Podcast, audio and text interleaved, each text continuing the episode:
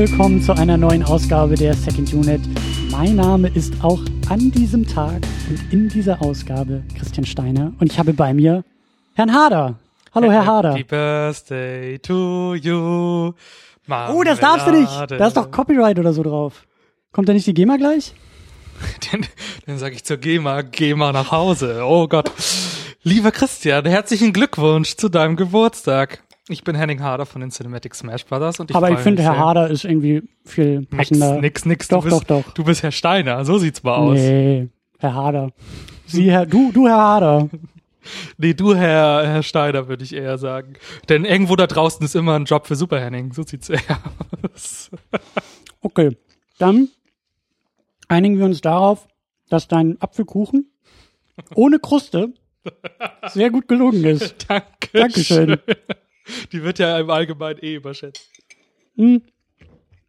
Aber wir wollen gar nicht nur irgendwie Geburtstag feiern und Kuchen essen. Das haben wir ja eigentlich auch schon gemacht.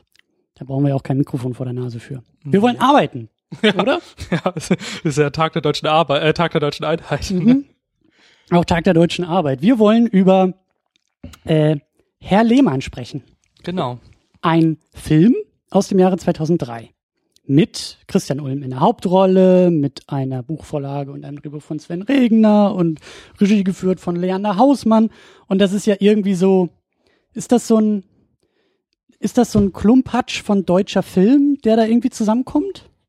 Oder fühlt sich das nur so an? Was ist denn ein Klumpert von Deutschland? Naja, so eine, so eine Szene, so eine Clique, die da irgendwie so, also Regner und Hausmann haben doch so ein bisschen öfter denn was gemacht, oder? Ja klar, also die, äh, das, da, also die Verbindung gibt's auf jeden Fall. Äh, Leander Hausmann und Sven Regner haben ja auch den Hayalama am Müggelsee zusammen gemacht, ähm, haben schon im Theater zusammen eine Peter Pan-Inszenierung zum Beispiel gemacht.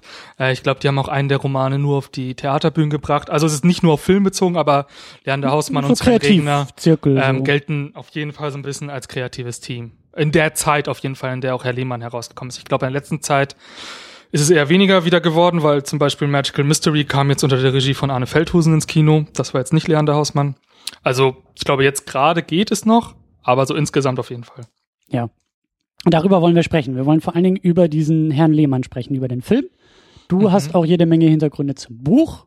Da werden wir gleich auch noch ein bisschen drauf zu sprechen kommen. Mhm. Aber wie immer, es geht ja hier eher um den Film. Wir werden den auch spoilern. Ist ja alles bekannt und ist ja alles klar. Und dann gucken wir mal, wie wir irgendwie auch so von diesem Herrn Lehmann vielleicht auch auf sowas wie die Einheit irgendwie kommen. Also wir nehmen das halt auf am Tag der deutschen Einheit und äh, deswegen also ich bin heute 30 geworden und äh, mal gucken, wie wir irgendwie auch darüber zu sprechen kommen werden. Äh, und das ist so, deswegen haben wir diesen Film. Du hast ihn ja echt schon vor drei Monaten, glaube ich, mir. Oder vor einem halben Jahr. ich ja, weiß nicht. äh, aber du musstest mich auch nicht irgendwie stark überzeugen. Das war sehr naheliegend. Ja, das ist thematisch. Ich meine, solche Gelegenheiten bieten sich nicht so oft. Ne? Ich meine, stimmt. du hast ja eh den Vorteil, dass du immer am Geburtstag frei hast und auch dein Freundeskreis so mit Tag der deutschen Einheit. ja. Ähm, Das war früher in der Schule nicht ganz so einfach. In der Grundschule war das immer ein bisschen schwierig, weil normalerweise durften die Geburtstagskinder dann ja, also die brauchten keine Hausaufgaben machen. Oh, Wenn dann Schule war, weißt du? und hast du dich dann am zweiten gemeldet und hast gesagt, ich habe morgen Geburtstag, darf ich denn auch über den Feiertag keine Chance Ich habe alles versucht. Es war erfolglos. Ja. Ja, das sind so die Wunden, die ich mit diesem Tag der deutschen Einheit mit mir rumschleppe. Aber mal gucken. Also ich möchte auch echt über dieses Einheitsding und äh, über diese Wiedervereinigung vielleicht auch so ein bisschen sprechen. Mal gucken, wie wir da irgendwie so ankommen. Äh, vielleicht noch eine kleine Zwischenwerbung. Äh, du warst ja auch schon öfter hier. Du warst nicht nur Richtig. hier, du hast diesen ganzen Laden auch mal übernommen. Genau, wir haben eine Urlaubsvertretung gemacht. Ähm, während du dich erholt hast, habe ich ja mit dem Robert ähm, sieben Minuten nach Mitternacht besprochen. Ja. Genau. Und wenn ich nicht hier bin, habe ich auch noch einen kleinen eigenen Podcast. Wer das noch nicht weiß, wahrscheinlich wisst ihr es eh schon alle. Die Cinematic Smash Brothers, ein Filmdebattierclub, bei dem es ganz schön ins Eingemachte geht. Ja. Und ich habe ja, was so, also ich verfolge ja sämtliche Kalender hier in Berlin, was so Events angeht. Und da kriege ich dauernd Benachrichtigungen, dass das größte Event in Berlin am 30. November stattfindet. Und irgendwas hast du da, glaube ich, auch irgendwie so. Also irgendwas, dein Name steht immer da drauf. Ja, das ist richtig. genau, ähm, das läuft nämlich bei mir immer so. Ich habe immer drei Kandidaten da und die ähm, streiten sich so lange über Filme, bis einer durch Argumente überzeugen kann. Und dafür kriegt er dann Punkte. Das ist alles ein bisschen kompetitiver. Und ich habe jetzt für den 30. November ein großes Jahresfinale angesetzt, an dem ungefähr, ich glaube, so 13 bis 15 Kandidaten, die übers Jahr dabei waren, auf einer Live-Bühne zu sehen sein werden. Und wir werden den Cinematic Champion, Deathmatch Champion 2017 küren, denn ähm, genau, ähm, am 30. November um 20 Uhr wird in dem Fabriktheater in der Letterstraße 35 in Berlin das Cinematic Death Match 2017 stattfinden. Das große Finale und das Besondere daran ist, dass ähm, das Publikum dabei sein darf und das Publikum darf mit abstimmen. Soll. Soll auch. Soll dabei sein. ähm, darf mit abstimmen, wer gewinnen soll. Du wirst un unter anderem als Kandidat dabei sein. Hardy Zaubitzer, der öfter schon hier war, wird als Kandidat zu hören sein. Ähm, ich glaube, Anne war ja auch schon mal hier, die ist dabei. Ein Haufen Leute einfach, genau. Ja, da freuen wir uns schon drauf. Ein kleiner Werbehinweis an dieser Stelle. Ja, also, äh, ne, kommt ja eh vorbei. Wer hier in Berlin sitzt und das hört und wer nicht in Berlin sitzt, kommt auch vorbei. Genau. Berlin Ganz- ist immer einen Besuch wert, ob die Mauer steht oder nicht. Ja, und vor allem, ja, was wir auch alles, also, wir werden ja noch viel an Grundlage schaffen, die man dann hier in Berlin sich, glaube ich, angucken und abklopfen kann. So, da wird ein Versch- Schuh draus. Verstehe. Weißt du? Nee, aber äh, weißt du Bescheid, kommst du vorbei und dann, ähm, ich freue mich drauf, das wird eine große Sause. Das wird Das echt, wird eine große überhaupt Sause. erstmal mit diesen ganzen Leuten auf dieser Bühne dann zu sitzen, Ja. weil man kennt ja dann immer so zwei Kandidaten so, mit denen man dann irgendwie mal zusammen irgendwie Genau, da ja, sitzt bei aber dir. so alle habt ihr euch alle auch noch nicht getroffen, glaube Nee, ich. Es eben. gibt, glaube ich, keinen, der schon alle kennt, sagen wir mal so. Außer Ja. ich. Ja, könnte man so sagen, ne? Genau. Ja, nee, da freue ich mich auch schon sehr drauf. Und jeder bringt ja hoffentlich auch noch so seine, seine paar Fans mit, weil das ist ja eigentlich auch noch ganz gut. Da das Publikum abstimmen darf, kann natürlich auch jeder so ein bisschen dafür sorgen, dass er sein Publikum mitbringt, um ein paar Stimmen schon mal Ah, äh, fest dabei zu haben. Stimmt, Demokratie ist ja immer so eine Sache, ne? Da müssen wir dann, also dann, da müsst ihr die jetzt Demokratie ist dazu eine. Frage des Wahlkampfs. Ja, genau, deswegen kommt alle, die das hier hören, kommt Genau. alle. Also wenn ihr die Second Unit und Christian äh, stark machen wollt, dann solltet ihr da auf jeden Fall hinkommen. Ich habe da mal so einen Vorschlag. Ich kann ja mal so ein paar Namen nennen, Mhm. die vielleicht einfach vorbeikommen könnten. Nämlich die Leute, die das ganze Ding hier sowieso mit Patreon schon bespenden und befeuern. Das sind folgende Menschen. Michi W., Stefan Manken, Jonas Mapace, Rochus Wolf, Alex und Inge. Ihr seid auch herzlich eingeladen zu Ja. Finale. Und darüber hinaus haben wir dann noch Tahiti Su, Sultan of Swing, Markus Heimitschlager, David Noack, Florian Primel, Sebastian, Gian Ferrari, Stefan Steffen, Druwe, Rike The Midlist, Kete, Playstar, Christian Schmickler, Jota, Steve Geiler, Ulf P. und Niklas Römke, die jeweils 5 Dollar im Monat hier spenden. Also, ne? Kommst du auch rum. Und Thomas Jaspers, der 10 Dollar im Monat hier spendet, kommt hoffentlich auch rum. So, und dann ist der Fanblog eigentlich schon voll, würde ich sagen. 50 Plätze gibt's übrigens. Wie viel hast du gerade vorgelesen? Äh, ja, so ein paar. Das kriegen wir schon hin. Kriegen wir schon hin. Wenn wir alle kommen, dann, Genau. äh, ja. Übrigens auch nur so als wirklich kleine Randnotiz, sehr, sehr schöne Pokale schon auf Twitter, die du da gepostet hast. Ja, danke, danke Also- schön. Genau, es wird nämlich auch Preise geben. Ähm, und zwar wird um das goldene Flaschenmikrofon äh, gekämpft werden. Für den zweiten Platz gibt es das silberne Flaschenmikrofon und für den dritten Platz das bronzene Flaschenmikrofon. Wer sich fragt, was sind denn Flaschenmikrofone, sollte Kommt das vorbei, mal ja. genau sollte vorbeikommen. Ganz einfach. so, haben wir das auch schon. Dann sind wir jetzt so langsam bei diesem ganzen, bei diesem Film, bei diesem Herrn Lehmann angekommen. Da interessiert mich erstmal ein bisschen so deine Perspektive. Wie bist du denn überhaupt, kannst du das noch rekonstruieren, zu Buch, zu Film? Was war zuerst da? Wo hast du dich zuerst irgendwie drin verloren und verliebt und vielleicht auch warum? Also das ist eigentlich ganz interessant. Ich hatte den Film, als er rauskam, nur so im, äh, ich wusste ehrlich gesagt nicht, wer Sven Regner ist. Ich wusste auch nicht, was das für ein Film ist. Ich hatte nur mitbekommen, ähm, dass Christian Ulm da mitspielt und ich glaube, das war es auch schon. Ich hatte den auch nicht im Kino geguckt. Ich habe den das äh, erste Mal tatsächlich gesehen, als der als Free-TV-Premiere, glaube ich, bei Pro7 lief. Und der lief an so einem Sonntag oder Samstagnachmittag in der Wiederholung. Und ich glaube, ich war, War am das A- 2005, 2004, 2005, 2005, glaube ich, ja. Mhm. Und ich glaube, ich war am Abend davor auch irgendwie selber weg und so. Auf jeden Fall habe ich den dann im Free TV gesehen und irgendwie hat er bei mir eingeschlagen wie eine Bombe. Der hat mich tierisch mitgenommen und hat mich irgendwie irgendwie auf eine Art und Weise angesprochen, die ich mir bis heute noch nicht so ganz erklären kann. Ähm, und irgendwie gibt es sogar Theorien, dass meine Biografie äh, daraufhin auch äh, gewisse Parallelen äh, zu gewissen Figuren äh, aufgezeigt hat. Auf jeden Fall habe ich dann äh, relativ schnell das Buch nachgeholt, habe danach äh, sämtliche Nachfolgeromane nachgeholt, wie Neufer Süd, ähm, Der kleine Bruder und Magical Mystery natürlich, kam vor vier Jahren, glaube ich, raus. Und äh, Wiener Straße habe ich auch schon gelesen, kam vor einem Monat ungefähr raus, der fünfte Roman aus der Reihe. Und ähm, witzigerweise habe ich somit eigentlich nur die Romane verfolgt und ich glaube, als so Mitte 20 war, bin ich dann auch langsam mal zu Element of Crime gekommen. Das ist Moment, Moment, Moment. Das ist, also erstmal, ich hab, ich Ja. kenne mich ja überhaupt nicht aus. Also, Sven Regner schreibt Bücher. Richtig. Und das sind diese Bücher oft, aber nicht nur, glaube ich, oder? Schreibt er immer über diese Herr Also Lehmann-Konstellation? seine, als wenn er als alleiniger Autor äh, aktiv ist, dann ist bis jetzt eigentlich jeder Roman in dieser Reihe Okay. äh, veröffentlicht worden. Es gibt darüber hinaus noch zwei Sachen, die hat er als Co-Autor geschrieben. Das ist einmal Angulus Dorus, das ist ein, ähm, so eine Art unaufführbares äh, Filmdrehbuch. Das hat er in ähm, Bremen äh, veröffentlicht mit Germa Grimsen. Mensch, ich habe meine Fakten noch auf dem Zettel. äh, und ähm, dann hat er einmal sozusagen als Ghostwriter für, oh, jetzt komme ich, ja, Ärger mit der Unsterblichkeit heißt der Roman. Und da geht's um das Leben von irgendeinem neue Welle-Sänger, äh, neue deutsche Welle-Sänger, dessen Namen ich gerade vergessen habe. Naja, aber man kann schon sagen, dass so dieses, äh, kann man das Universum nennen? Nee, das ist zu modern, aber so diese, er nennt es, glaube ich, selber sein, O- sein Opus Magnum oder wie nannten oder so. Sein, Op- mit sein, naja, so groß, sein- sein Werk. sein großes Gesamtwerk, Ja. ja, auf jeden Fall. So, und das heißt also, es gibt halt mehrere Bücher und äh, kommen wir vielleicht nachher auch nochmal so ein bisschen mehr auf die Details, aber das gibt es schon mal. Und dann, ähm, Herr Lehmann war das erste Buch und Herr Lehmann war auch der erste Film. Genau. So. Und nicht alles ist, glaube ich, verfilmt worden. Nee.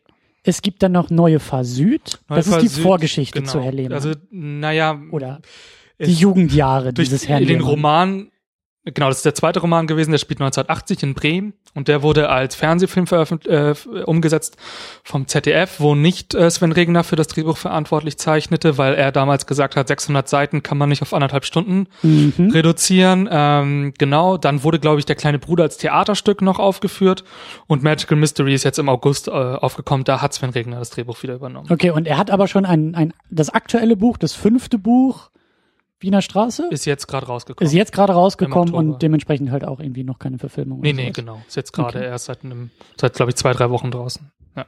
Okay. So. Und dann macht der junge Mann Musik. Der junge Mann. Genau. Und äh, genau, Sven Regner äh, kennt man nicht nur daher, sondern auch noch als Sänger und Texter und Gitarrenspieler und äh, Trompetenspieler von Element of Crime. Hat er das vorher gemacht? Genau. Also die Band Musiker? gibt's so schon seit den äh, Mitte der 80er. Okay. Das ist eigentlich auch sein, also wenn er ich, äh, sich selber beschreibt, beschreibt er sich eher als Musiker, der nebenbei angefangen hat, Romane zu schreiben. Ähm, Okay. Genau. Und da bin ich dann natürlich mit der Zeit auch irgendwann drauf gestoßen und mittlerweile natürlich auch riesiger Element of Crime Fan geworden. Das heißt, du bist erstmal auch ein Sven Regner Fan. So sieht's aus. So. Wenn er Ja. schreibt, wenn er Musik macht, dann bist du dabei. Genau. Und deshalb hast du ja gesagt, Mensch, dann mache ich doch mal meine Abschlussarbeit im Studium. Die widme ich mal diesem Herrn. Genau, also ich habe mir eigentlich immer geschworen, ich werde nicht in meinem Germanistikstudium Bücher durchnehmen oder so oder Autoren, die ich sehr mag. Aber dann habe ich im Laufe dessen erstens festgestellt, dass es leichter von der Hand läuft, wenn man das macht. Ja. Und zweitens, man kann sich ja auch mal abarbeiten. So ein Fanatismus ist ja auch nicht nur absolut. gut. Das war bei mir auch so mit der Masterarbeit. Ich habe über Genau. Superman geschrieben, weil ich gesagt habe, ich muss da mal irgendwas klären. so mit ja, mir selber ja, irgendwie. Genau. Und ich bin den Leuten mit meinen Herrn Lehmann-Zitaten eh schon auf den Sack gegangen, aber ich gedacht, ich arbeite mich jetzt einmal so ab, dass ich ihn auch selber nicht mehr leiden kann. Und das hat zwischendurch auch ganz gut funktioniert. ähm, aber am Ende mochte ich ihn auch wieder. Zwischendurch und ist das Stichwort. Genau. Ich habe genau, ich habe meine meine Masterarbeit äh, über Sven Regner geschrieben äh, als Autor sozusagen. Und ähm, ja, was seine Autorschaft ausmacht, das macht man in der Germanistik ganz gern, dass man das als äh, Aufhänger nimmt und habe mich da unter anderem damit beschäftigt, was er sozusagen alles produziert. Und wenn man sich das mal anguckt, ist eigentlich ganz interessant, weil er ja auch die Drehbücher übernimmt Mhm. sozusagen.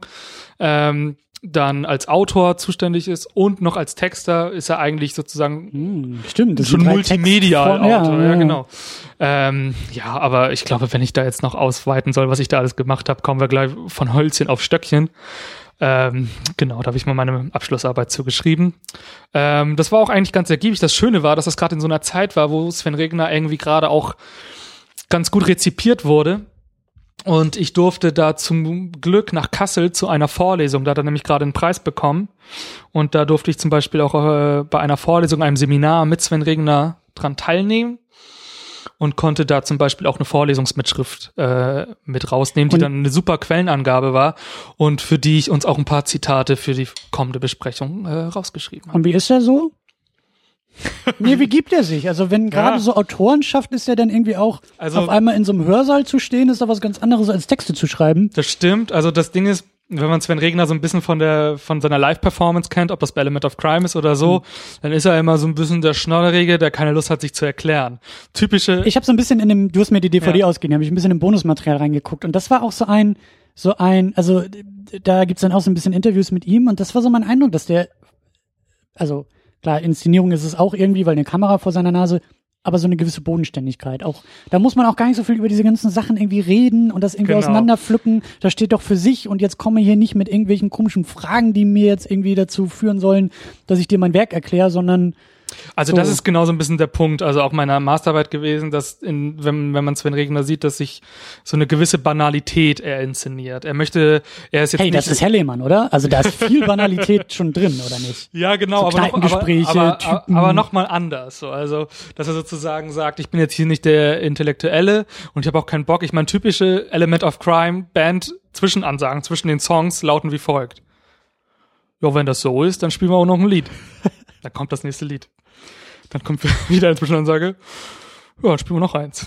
Also es ist sozusagen so eine norddeutsche äh, Minimalismus, genau. Und ähm, das ist natürlich und das andere ist so eine leichte Genervtheit und Schnodderigkeit. Wenn man den so ein bisschen so in Medienauftritten verfolgt, dann ist er auch leicht so, was wollt ihr jetzt schon wieder? Was unterstellt ihr mir jetzt schon wieder? Habe ich keinen Bock drauf. Und deshalb war ich ein bisschen Aber nicht gespannt. aggressiv. Ich hatte nicht den Eindruck, also, dass er das. Ja, also Es wirkt ein bisschen ich habe ja ein bisschen mehr gesehen, da gibt's mal so, Okay, so. okay, okay. aber einfach so ein bisschen so, er wirkt ehrlich gesagt einfach so ein bisschen wie so ein leicht anstrengender Charakter. Ich habe immer so gedacht, wenn der mein Kommilitone gewesen wäre, hätte ich mit dem wahrscheinlich nicht viel zu tun haben wollen, weil er so ein bisschen nicht verstanden werden will oder so. Keine Okay, Ahnung. Aber okay. was ich auf jeden Fall sagen wollte ist, äh, als ich ihn da in diesem Rahmen erlebt habe, war es ganz anders und der war sehr, sehr zugänglich. Ähm, man konnte sehr gut mit ihm äh, auch über sein, über Verschiedenstes reden und da war er wirklich, äh, war ich sehr angetan. War Mhm. sehr, sehr offen. Und das Witzige ist ja auch, Sven Regner hat ja selber seine Uni abgebrochen und konnte damit nichts anfangen. Er hat Musik und auch, glaube ich, Germanistik mal probiert.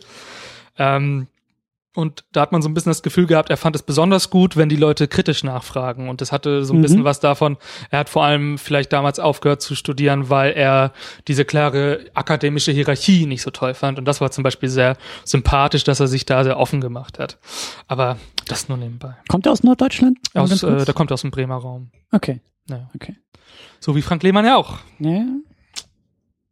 Ja. Ähm, Frank Lehmann ist sowieso das Stichwort. Ich wollte nur ganz kurz noch äh, dazu erwähnen, weil da schließe ich auch schon wieder der Kreis und der Bogen. Äh, deine Veranstaltung findet ja in der Kulturfabrik statt und unsere gemeinsame On-Location-Aktion, wenn wir hier so ein bisschen irgendwie Bier trinken und am Tisch sitzen und so, da ist mir nämlich äh, gestern, vorgestern Abend oder wann auch immer ich den geguckt habe, da ist mir ein bisschen die Kinnlade runtergefallen.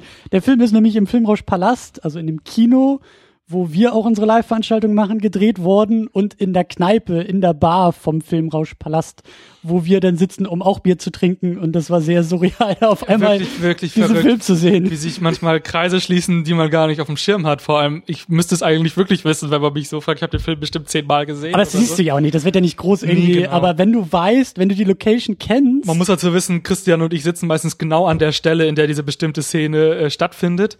Ähm, genau. Und das ist schon irgendwie wirklich verrückt. Also, und irgendwie auch, auch schön, so. Also, ja. Und wenn ihr das hier hört, äh, nächste Woche Dienstag am 10. Oktober ist der nächste Stammtisch 18.30 kommt ihr mal erst recht vorbei, weil dann sitzen wir da am Drehort des äh, Films. Und das Cinematic Deathmatch findet nicht leider direkt an den Drehorten statt, aber in dem ganzen Konstrukt. In dem Gebäude. In dem Gebäude, ja. ja.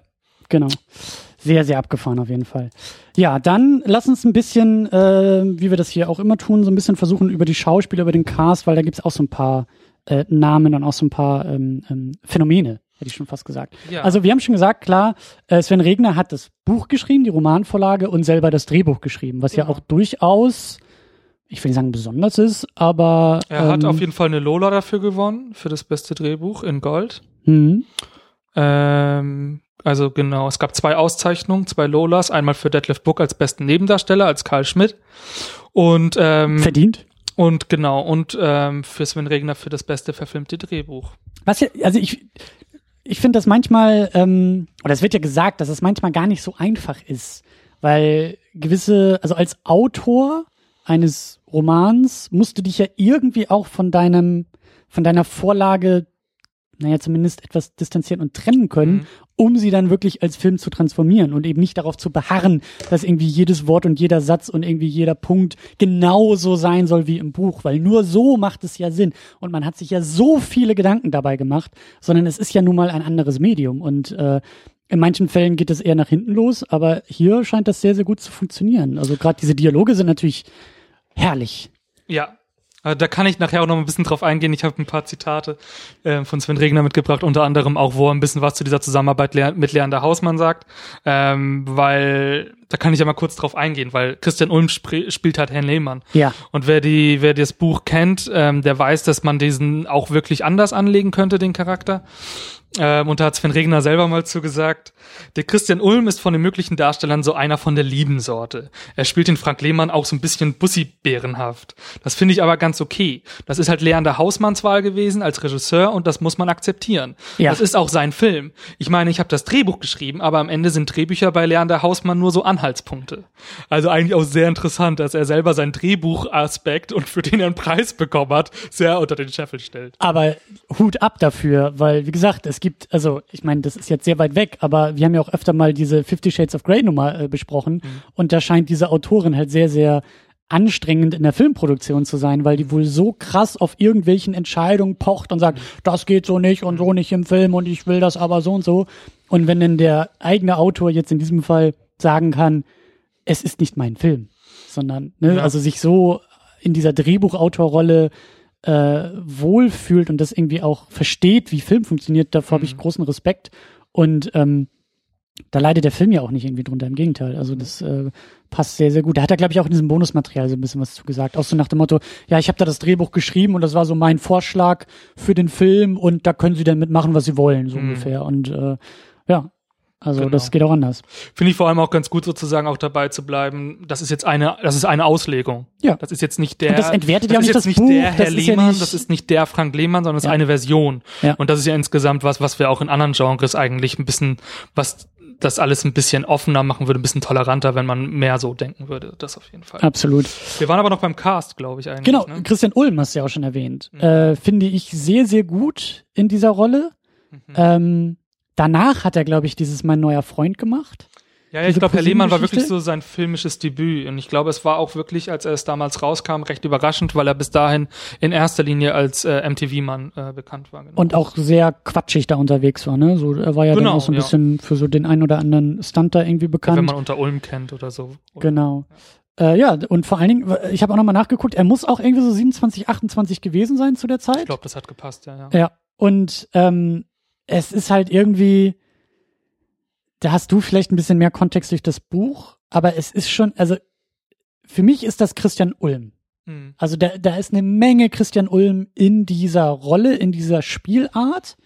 Ähm, dieses, dieses neurotische oder dieses ähm, wortgewandte, manchmal auch schon penible, das passt irgendwie. Also ich hatte mhm. den Eindruck, dass er sich da jetzt nicht irgendwie großartig umbiegen musste, um diese Rolle spielen zu können, um diese Dialoge auch so ja. pfeffern zu können. Es ist, das kann man wahrscheinlich schwer auseinanderziehen. Ich meine, es hat, du musst ja auch immer überlegen, Leute werden ja auch irgendwie typegecastet ab, ab, ab einem gewissen Grad. Und da kann man sich natürlich fragen, wovon gehst du jetzt aus? Gehst du jetzt von den Filmrollen, die er danach bekommen hat, aus oder von seinem Schaffen bei MTV davor? Ähm, ich gehe jetzt erstmal nur so von, ich, ich kenne ihn, glaube ich, auch am stärksten als Herrn Lehmann. Das ja. ist irgendwie das, was, was für mich so am präsentesten ist. Weil ich meine, so, so zum Beispiel bei Maria, ihm schmeckt's nicht oder so, klar, das ist super ähnlich. Aber da würde ich jetzt vielleicht sagen, vielleicht hat er dann auch solche Rollen angeboten bekommen, weil der Herr Lehmann bringt ja diese Peniblichkeit mit.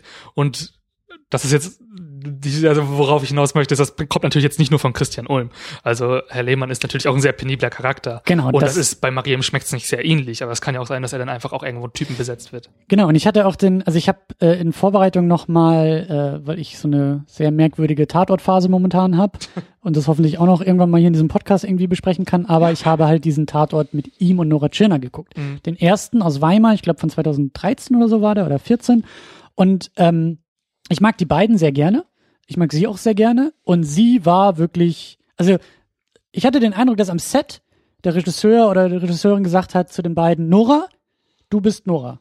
Mhm. Und mach ruhig. Dreh auf, auf mhm. elf, auf zwölf, dich wollen wir genauso haben. Bei Ulmen hatte ich den Eindruck, dass sie eben gesagt hat, Christian, mach mal ein bisschen weniger Ulmen draus, mach okay. mal ein bisschen weniger Ulm, nicht ganz so. Und dann dass er so ein bisschen Ja. gediegener, so ein bisschen zurückgehaltener gespielt hat. Vielleicht auch, weil er älter war als jetzt bei Herrn Lehmann oder so. Aber manchmal blitzte da so dieser, vor allen Dingen diese norddeutsche Art, die Ullman irgendwie auch so drauf hat. Ja, Mhm. manchmal auch so ein bisschen dieses Schnoddrige, irgendwie mit den Worten umzugehen und so. Das habe ich in diesem Tatort halt ein bisschen vermisst. Hier bei Herrn Lehmann finde ich das halt Ich habe die leider nie gesehen, passend. deshalb kann ich da nicht so viel zu sagen. Aber wenn wir jetzt einfach davon ausgehen, Herr Lehmann wurde 2003 gedreht, bis dahin war er das ja noch nicht. Also ich glaube, viel, was, was Christian Ulms Image von heute ausmacht, wurde durch Herrn Lehmann auch geprägt. Ja. Es gab zum Beispiel bei dieser Jerk-Serie, die er als letztes gemacht hat, gab es zum Beispiel einen sehr interessanten Cameo von Carsten Speck, der hier in Herrn Lehmann als äh, Detlef de, des Besitzers dieser Schwulenkneipe zu sehen ist und so, äh, nur mal als Hinweis. Die Serie ist ganz okay, nicht so doll, aber ich habe mich sehr über Carsten Speck gefreut. Aber Ja. das nebenbei. Genau, du hast Detlef Book auch schon erwähnt als Karl. Dann- Hervorragend. Über den werden wir nachher auch noch äh, inhaltlich ein bisschen mehr sprechen. Katja Danowski als Katrin. Äh, Janek Rieke als Kristallreiner. Ich mag einfach nur diesen Rollennamen sehr gerne. Fanta Ja, Rainer wurde er halt später. In Anlehnung an Schneiderjürgen. ja, was ist aus dem eigentlich geworden? Weiß ich nicht. Christoph Walz ist dabei, Ja. der aus dem Nichts irgendwie kommt und einen Arzt spielt. Naja, zu dem Zeitpunkt halt nicht aus dem Nichts, aber aus der heutigen Perspektive kommt er aus dem Nichts. Also, ja, finde ich. Ne? Also Ja, na, damals war Christoph Waltz einfach ein Schauspieler, klar, und er wurde für diese Rolle besetzt. Und wenn man ihn heute als Hollywood-Darsteller natürlich kennt, ist das natürlich ein bisschen ungewohnt. ja. Und dann haben wir auch noch Michael Gwistek als, äh, ich glaube, Kneipen. Er hat keine größere Rolle. Ja. Er teilt sich mit Erwin äh, den Trinkgürtel und darf einmal äh, so einmal wirklich stramm um 90 Grad umfallen. Das ist auch eine sehr tolle Szene. Sehr tolle Rolle, ja. genau. Ähm, ja, ich würde sagen, das, das langt erstmal so bei dem Cast. Ich denke mal, dass wir bei den Figuren gleich noch ein bisschen wieder auch zu den Schauspielern zurückkommen werden. Aber, ähm, weil es ein, eine zentrale Frage des Filmes ist, äh, worum geht's eigentlich? Was ist, was ist da los bei Herr Lehmann? Genau, was ist, ist eigentlich, ich, genau, es ist eigentlich so ein bisschen der Punkt. Also Sven Regner beschreibt die Geschichte immer selber sehr interessant und zwar auch so ein bisschen, wie so, wie ich schon gesagt habe, so banal. Er sagt immer, ja, das Ding wurde dann verfilmt und das war auch gar nicht so leicht, weil wenn man jemandem erzählt, ja, da geht's um so einen Typen, der wird 30 und der hat einen Freund, der landet in der Klapse und dann läuft's noch mit der Frau nicht, das klingt jetzt erstmal nicht so atemberaubend. Warum, warum wurde das ein Erfolg? Und so ein bisschen ist es ja auch. Also wenn man mal ganz klassisch rangeht, gibt es keine Handlung. Die Figur äh, des Herrn Lehmann ist davon geprägt, dass eben nichts passiert. Dass ganz Er driftet auch passiert. sehr viel, so. Genau, er- plätschert durchs Leben. Ja, genau. Also er ist gerade an einem Punkt, wo eigentlich nichts passiert und ähm, der Film vermag es sozusagen in den, ich sag mal so, den ersten drei Szenen die verschiedenen Handlungsstränge des Films zu etablieren. Also wir haben hier mehrere Handlungsstränge, die den Film vorantreiben und das finde ich ist auch einer der großen Stärken. Ähm, Leander Haus, äh, nee, Sven Regner hat auch selber mal gesagt, dass Leander Hausmanns Leistung sozusagen ist, eine Geschichte ohne Handlung Mhm. zu einer spannenden Geschichte zu inszenieren. Und ähm, wenn man sich zum Beispiel die erste Szene anguckt, in der Frank auf den Hund trifft, ist ja die allererste Szene, dann ist das eigentlich, ist das natürlich klar, hier wird uns der Charakter Frank Lehmann vorgestellt.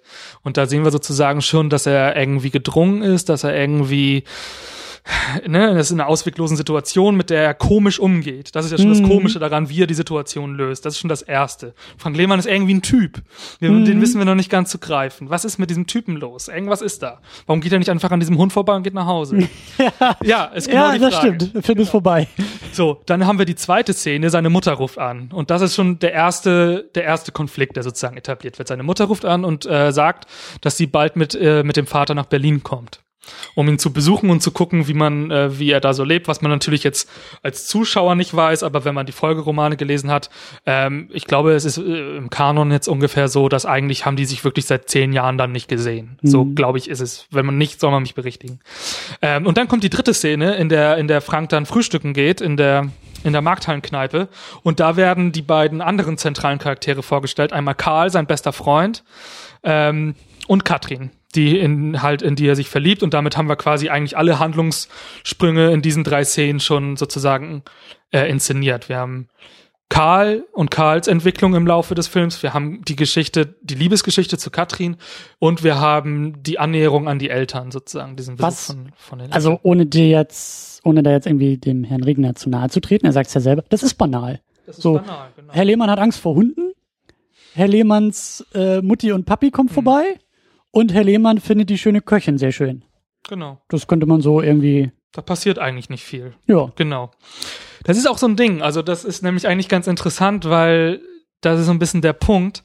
Ähm, das war auch beim Roman ähm, so eine sehr unterschiedliche Herangehensweise. Zwar gab es mal ein literarisches Quartett, mhm. in dem der Roman ähm, besprochen wurde. Und da ging das dann auch so. Da gab, wurde sich so hin und her gestritten. Ich glaube, ich habe hier irgendwo auch ein Zitat davon. Und ähm, da kann man sozusagen schon die unterschiedliche Wahrnehmung von diesem die Lesart, Buch, ja, genau, und damit auch von dem Film nämlich so ein bisschen einordnen. Ähm, ich glaube, da unterscheiden wir beide uns auch schon tatsächlich. Wir haben im Vorgespräch ja. schon so ein bisschen so. Ich glaube, für dich geht es sehr stark um Herrn Lehmann, um diesen, um diese Figur, um die Szene, in der er sich bewegt, um diese, um dieses Milieu irgendwie vielleicht auch, so um die Typen. Und ich habe den, glaube ich, im Vergleich zueinander, also zu, zwischen uns beiden, ich glaube, ich habe den echt auch schon stärker irgendwie auf dieses Thema Mauerfall, was ja auch dann irgendwie mhm. noch reinkommt, so haben wir auch noch gar nicht so richtig drüber gesprochen. Aber ich habe den, also für dich geht es, glaube ich, eher um das Individuum, für mich geht es irgendwie mehr so um dieses Weltgeschehen, in dem diese Individuen irgendwie stattfinden. Also das man könnte vielleicht so sagen, also das so, Kleine und das Große oder so. So würde ich es nicht sagen, aber ich kann erstmal dieses, okay. ähm, das ist auch ein Zitat jetzt eigentlich aus meiner Masterarbeit, in der ich Leute wieder zitiere. Ich wollte gerade sagen, zitierst du dich gerade selber? Ja, also. Sehr geil. Genau. Also, während Radisch dem Roman vorwirft, weder lokal noch geistig aus der Darstellung der Kiez-Idylle, hier wird ja das SO36 sozusagen als Kiez äh, auch gezeigt.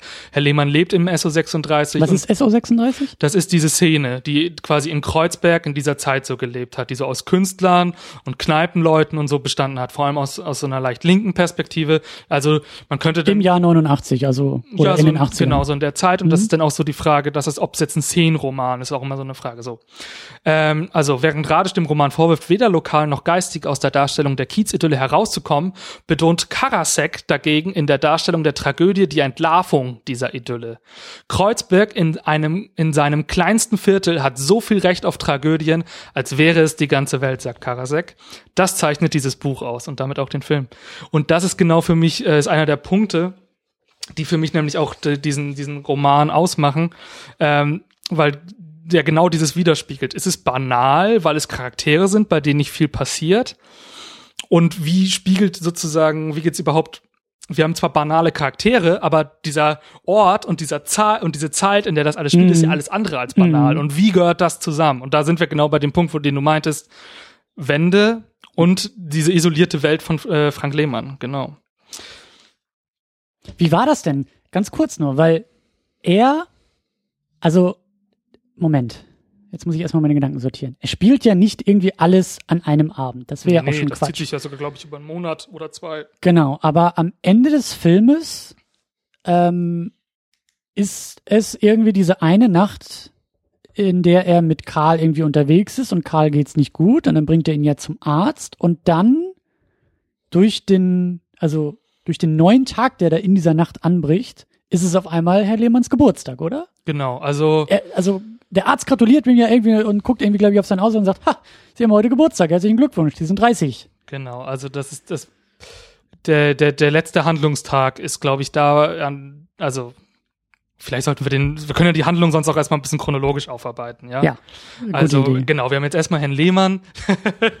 jetzt sind wir am Ende, das wollten wir ja nicht. Ja, also, wir haben jetzt Herrn Lehmann, der sozusagen zwei Probleme hat. Einmal hat er sich in die schöne Köchin Katrin Weimers verliebt, die jetzt in der Markthallenkneipe gerade angefangen hat. Und seine Eltern kommen bald zu Besuch. Das sind seine zwei Kernkonflikte. Ähm, Im Zuge der Handlung schafft er es dann bei Katrin zu landen und das wird auch wahnsinnig schön erzählt und man hat auch das Gefühl, fand ich zumindest als Zuschauer, man guckt hier wirklich einer Liebesgeschichte zu und ich habe richtig mitgefiebert, dass er es schafft.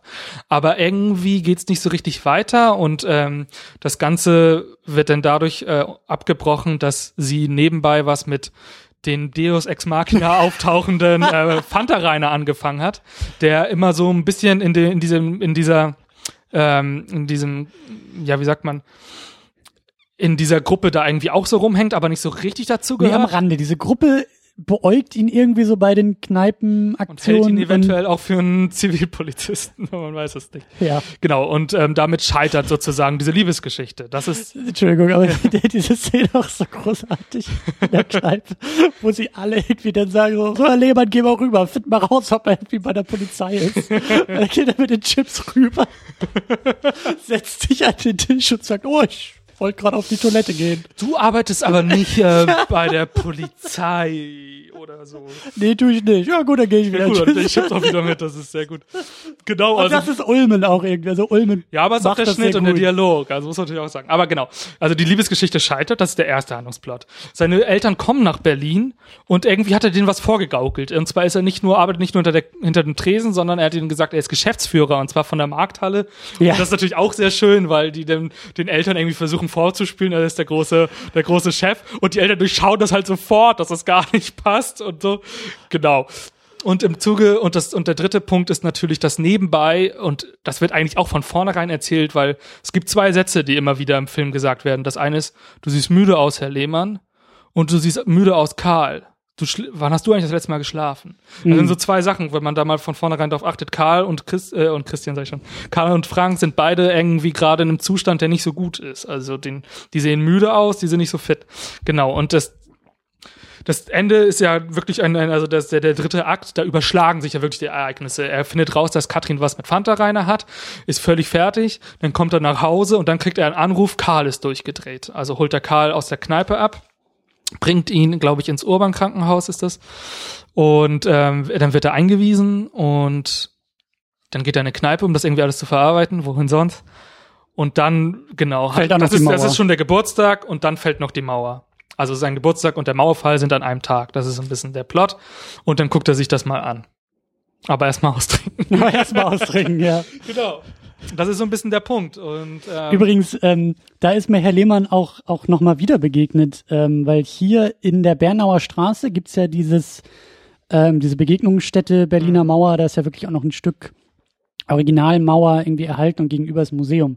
Und in diesem Museum äh, gibt es irgendwie auch so, einen- so einen kleinen Bereich, der sich halt mit der filmischen Verarbeitung irgendwie des Mauerfalls und so dieser Zeit. Und da gibt's halt auch exakt diesen Ausschnitt aus Mhm. Herr Lehmann, wie er da in diese Kneipe kommt.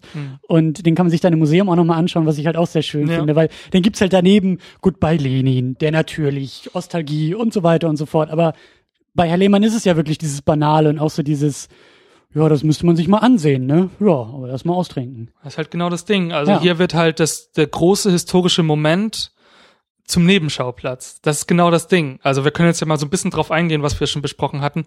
Wie wird denn der Mauerfall erzählt im Film? Und das ist eigentlich, wird er gar nicht erzählt. Der wird noch weniger erzählt als im Buch.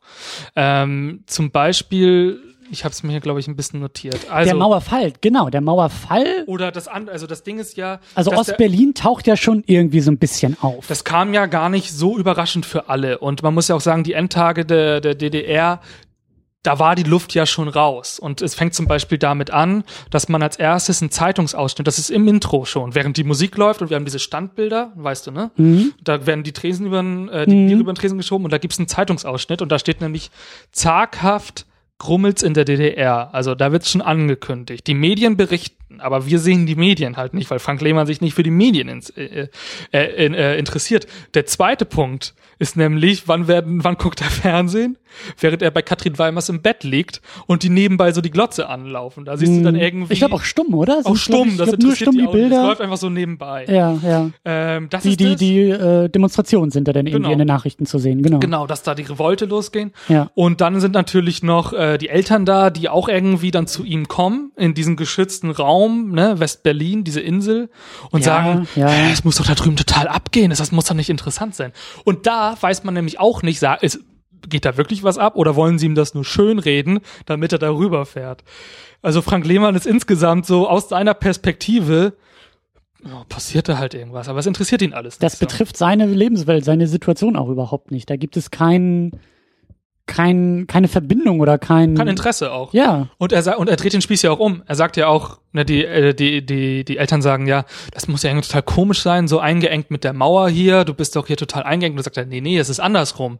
Die da draußen sind eingesperrt. oder ausgesperrt so ein genau, bisschen. ausgesperrt, genau so. Ja, ja. Und die wollen ja hier rein. Und das ist natürlich auch eine Ver Verdreh, also das kann man ja sehen, wie man möchte, aber Das sagt viel über Herrn Lehmann aus, wie er auch Genau. sich so seine Welt sieht, glaube ich. Und deshalb kommt Ja. natürlich dieser Mauerfall wahnsinnig überraschend, weil der Film die Fokus die ganze Zeit auf die individuelle Geschichte von Herrn Lehmann, äh, von Herrn Lehmann richtet. wo sozusagen jeder Erzählstrang für andere Filme schon komplett ausreichend wird. Eine gescheiterte Liebe kannst du einen Film drüber drehen. Ja. Über jemanden, der einen Nervenzusammenbruch hat, kannst du einen Film drüber drehen. Das sind die persönlichen Probleme von Frank Lehmann und die wiegen für ihn viel schwerer, als was da im Osten passiert, weil es keinen persönlichen Bezug gibt. Wo er sich auch irgendwie total da ist er halt auch sehr konservativ abschattet. Er will ja auch Mhm. irgendwie, dass seine Welt so funktioniert, wie sie funktioniert. Mhm. Er ist ja so ein Prinzipientyp. Zum Beispiel ein typischer Satz, den er immer sagt, da bin ich nicht der Typ für, ist doch gar nicht mein Ding. Das ist ein typischer Frank Lehmann-Satz. ah, weiß ich jetzt nicht, Knesebeckstraße, ist doch gar nicht unser Ding. oder Frank oder Karl sagt ja auch, du in der, du im Prinzenbad. Also das ist nun wirklich stadtbekannt, was du vom Schwimmen hältst. Also er ist halt, er ist so ein Typ, den auch irgendwie jeder schon zu verstehen glaubt. Aber das Ding ist, der Unterschied ist, Katrin sieht ja irgendwie mehr in ihm. Sie sagt ja irgendwie, du sagst, äh, irgendwie ist was mit dir los. Irgendwie weiß man nie, wie du die Sachen meinst. Und ich glaube, die unterschätzen dich ja alle. Und das sind ja so ein bisschen die beiden Punkte, wenn wir jetzt auf die Individualgeschichte von Frank Lehmann kommen. Er ist an einem Punkt, wo eigentlich nichts passiert. Er lebt in einer, in einer Szene, Ja, über ihn müssen wir, genauso müssen Genau. wir über ihn sprechen. Wer ist er eigentlich? Was macht seine Welt irgendwie aus? Und was für ein Typ ist er? Und wie ist auch so seine, Genau. seine Lebenswelt, seine Umgebung?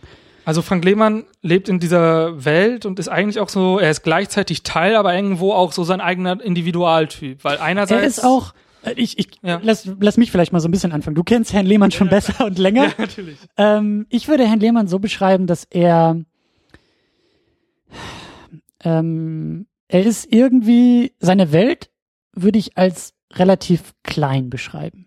Er ist kein, kein, kein großer Mensch, kein groß geistiger Mensch und auch kein groß spuriger Mensch. Er hat so seinen Job in dieser Kneipe, steht er am Tresen mit, weiß ich nicht, so fast 30, vielleicht ist es auch nicht so der geilste Job, den man irgendwie in dem Alter so haben kann. So, wo ist da die Perspektive? Wo willst du eigentlich hin, Herr Lehmann? Was ist so dein, wo, wo soll es nochmal hingehen? So, Hm. Habe ich jetzt nicht den Eindruck, dass er sich diese Fragen stellt oder oder vielleicht stellt er sich schon, aber da da sehe ich jetzt nicht so diese Reibung irgendwie dran, sondern der hat irgendwie so sein Ding, sein Leben und ist damit eigentlich auch so ganz zufrieden. Problem ist halt, dann kommen die Eltern und da weiß er auch, so mit fast 30 ist das vielleicht nicht mehr ganz cool, einfach nur am Tresen zu stehen und mit seinen Kumpels ein bisschen irgendwie rumzutrinken und morgens nach Hause zu torkeln, sondern die wollen auch mehr von ihm. Deshalb ja diese ganze Inszenierung mit, ja, ich bin ja Geschäftsführer und guck mal hier mein Personal und wie ich irgendwie, ne, so, guck mal, wie wichtig und bedeutend ich bin oder wie Mhm. groß ich bin, so. Und das ist er aber sonst eigentlich nicht. Und das ist vielleicht auch ganz charmant, dass er auch gar nicht so, so sehe ich dann zum Beispiel auch diese letzte Szene, so, ist, er ist auch nicht so, das, das große Weltgeschehen, das ist, das kann ruhig auch ohne ihn passieren. Das Mhm. ist doch gar nicht so wichtig, weil sein bester Kumpel hat jetzt gerade einen Nervenzusammenbruch. Genau. Das ist seine Welt, Ja, darum genau. geht's ihm. Um diese Leute, die dann auch da mit ihm am Tresen so ein bisschen rumhängen. Klar, denn diese Liebesgeschichte so, ähm, und das, das meine ich halt nicht werten, wenn ich sage, seine Welt ist klein. Das ist jetzt nicht irgendwie als Abwertung oder so gemeint, sondern es ist halt auch gerade dieses Lokale, dieser Kreis, dieser lokale Kreis um ihn herum, der ist sehr wichtig und sehr zentral. Und in dem, in dem bewegt er sich und der, der macht so seine Welt aus. So. Das ist echt, ähm, da, ja, da würde ich glaube ich zwei Sachen zu sagen. Also das mit diesem Geistigen und so, das würde ich ein bisschen relativieren, weil man merkt schon, Frank Lehmann ist kein dummer Mensch. Nein, nein. Wenn er, wenn er definiert, was äh, betrunkener und nüchterner Sand ist oder was es überhaupt mit Lebensinhalt auf sich hat.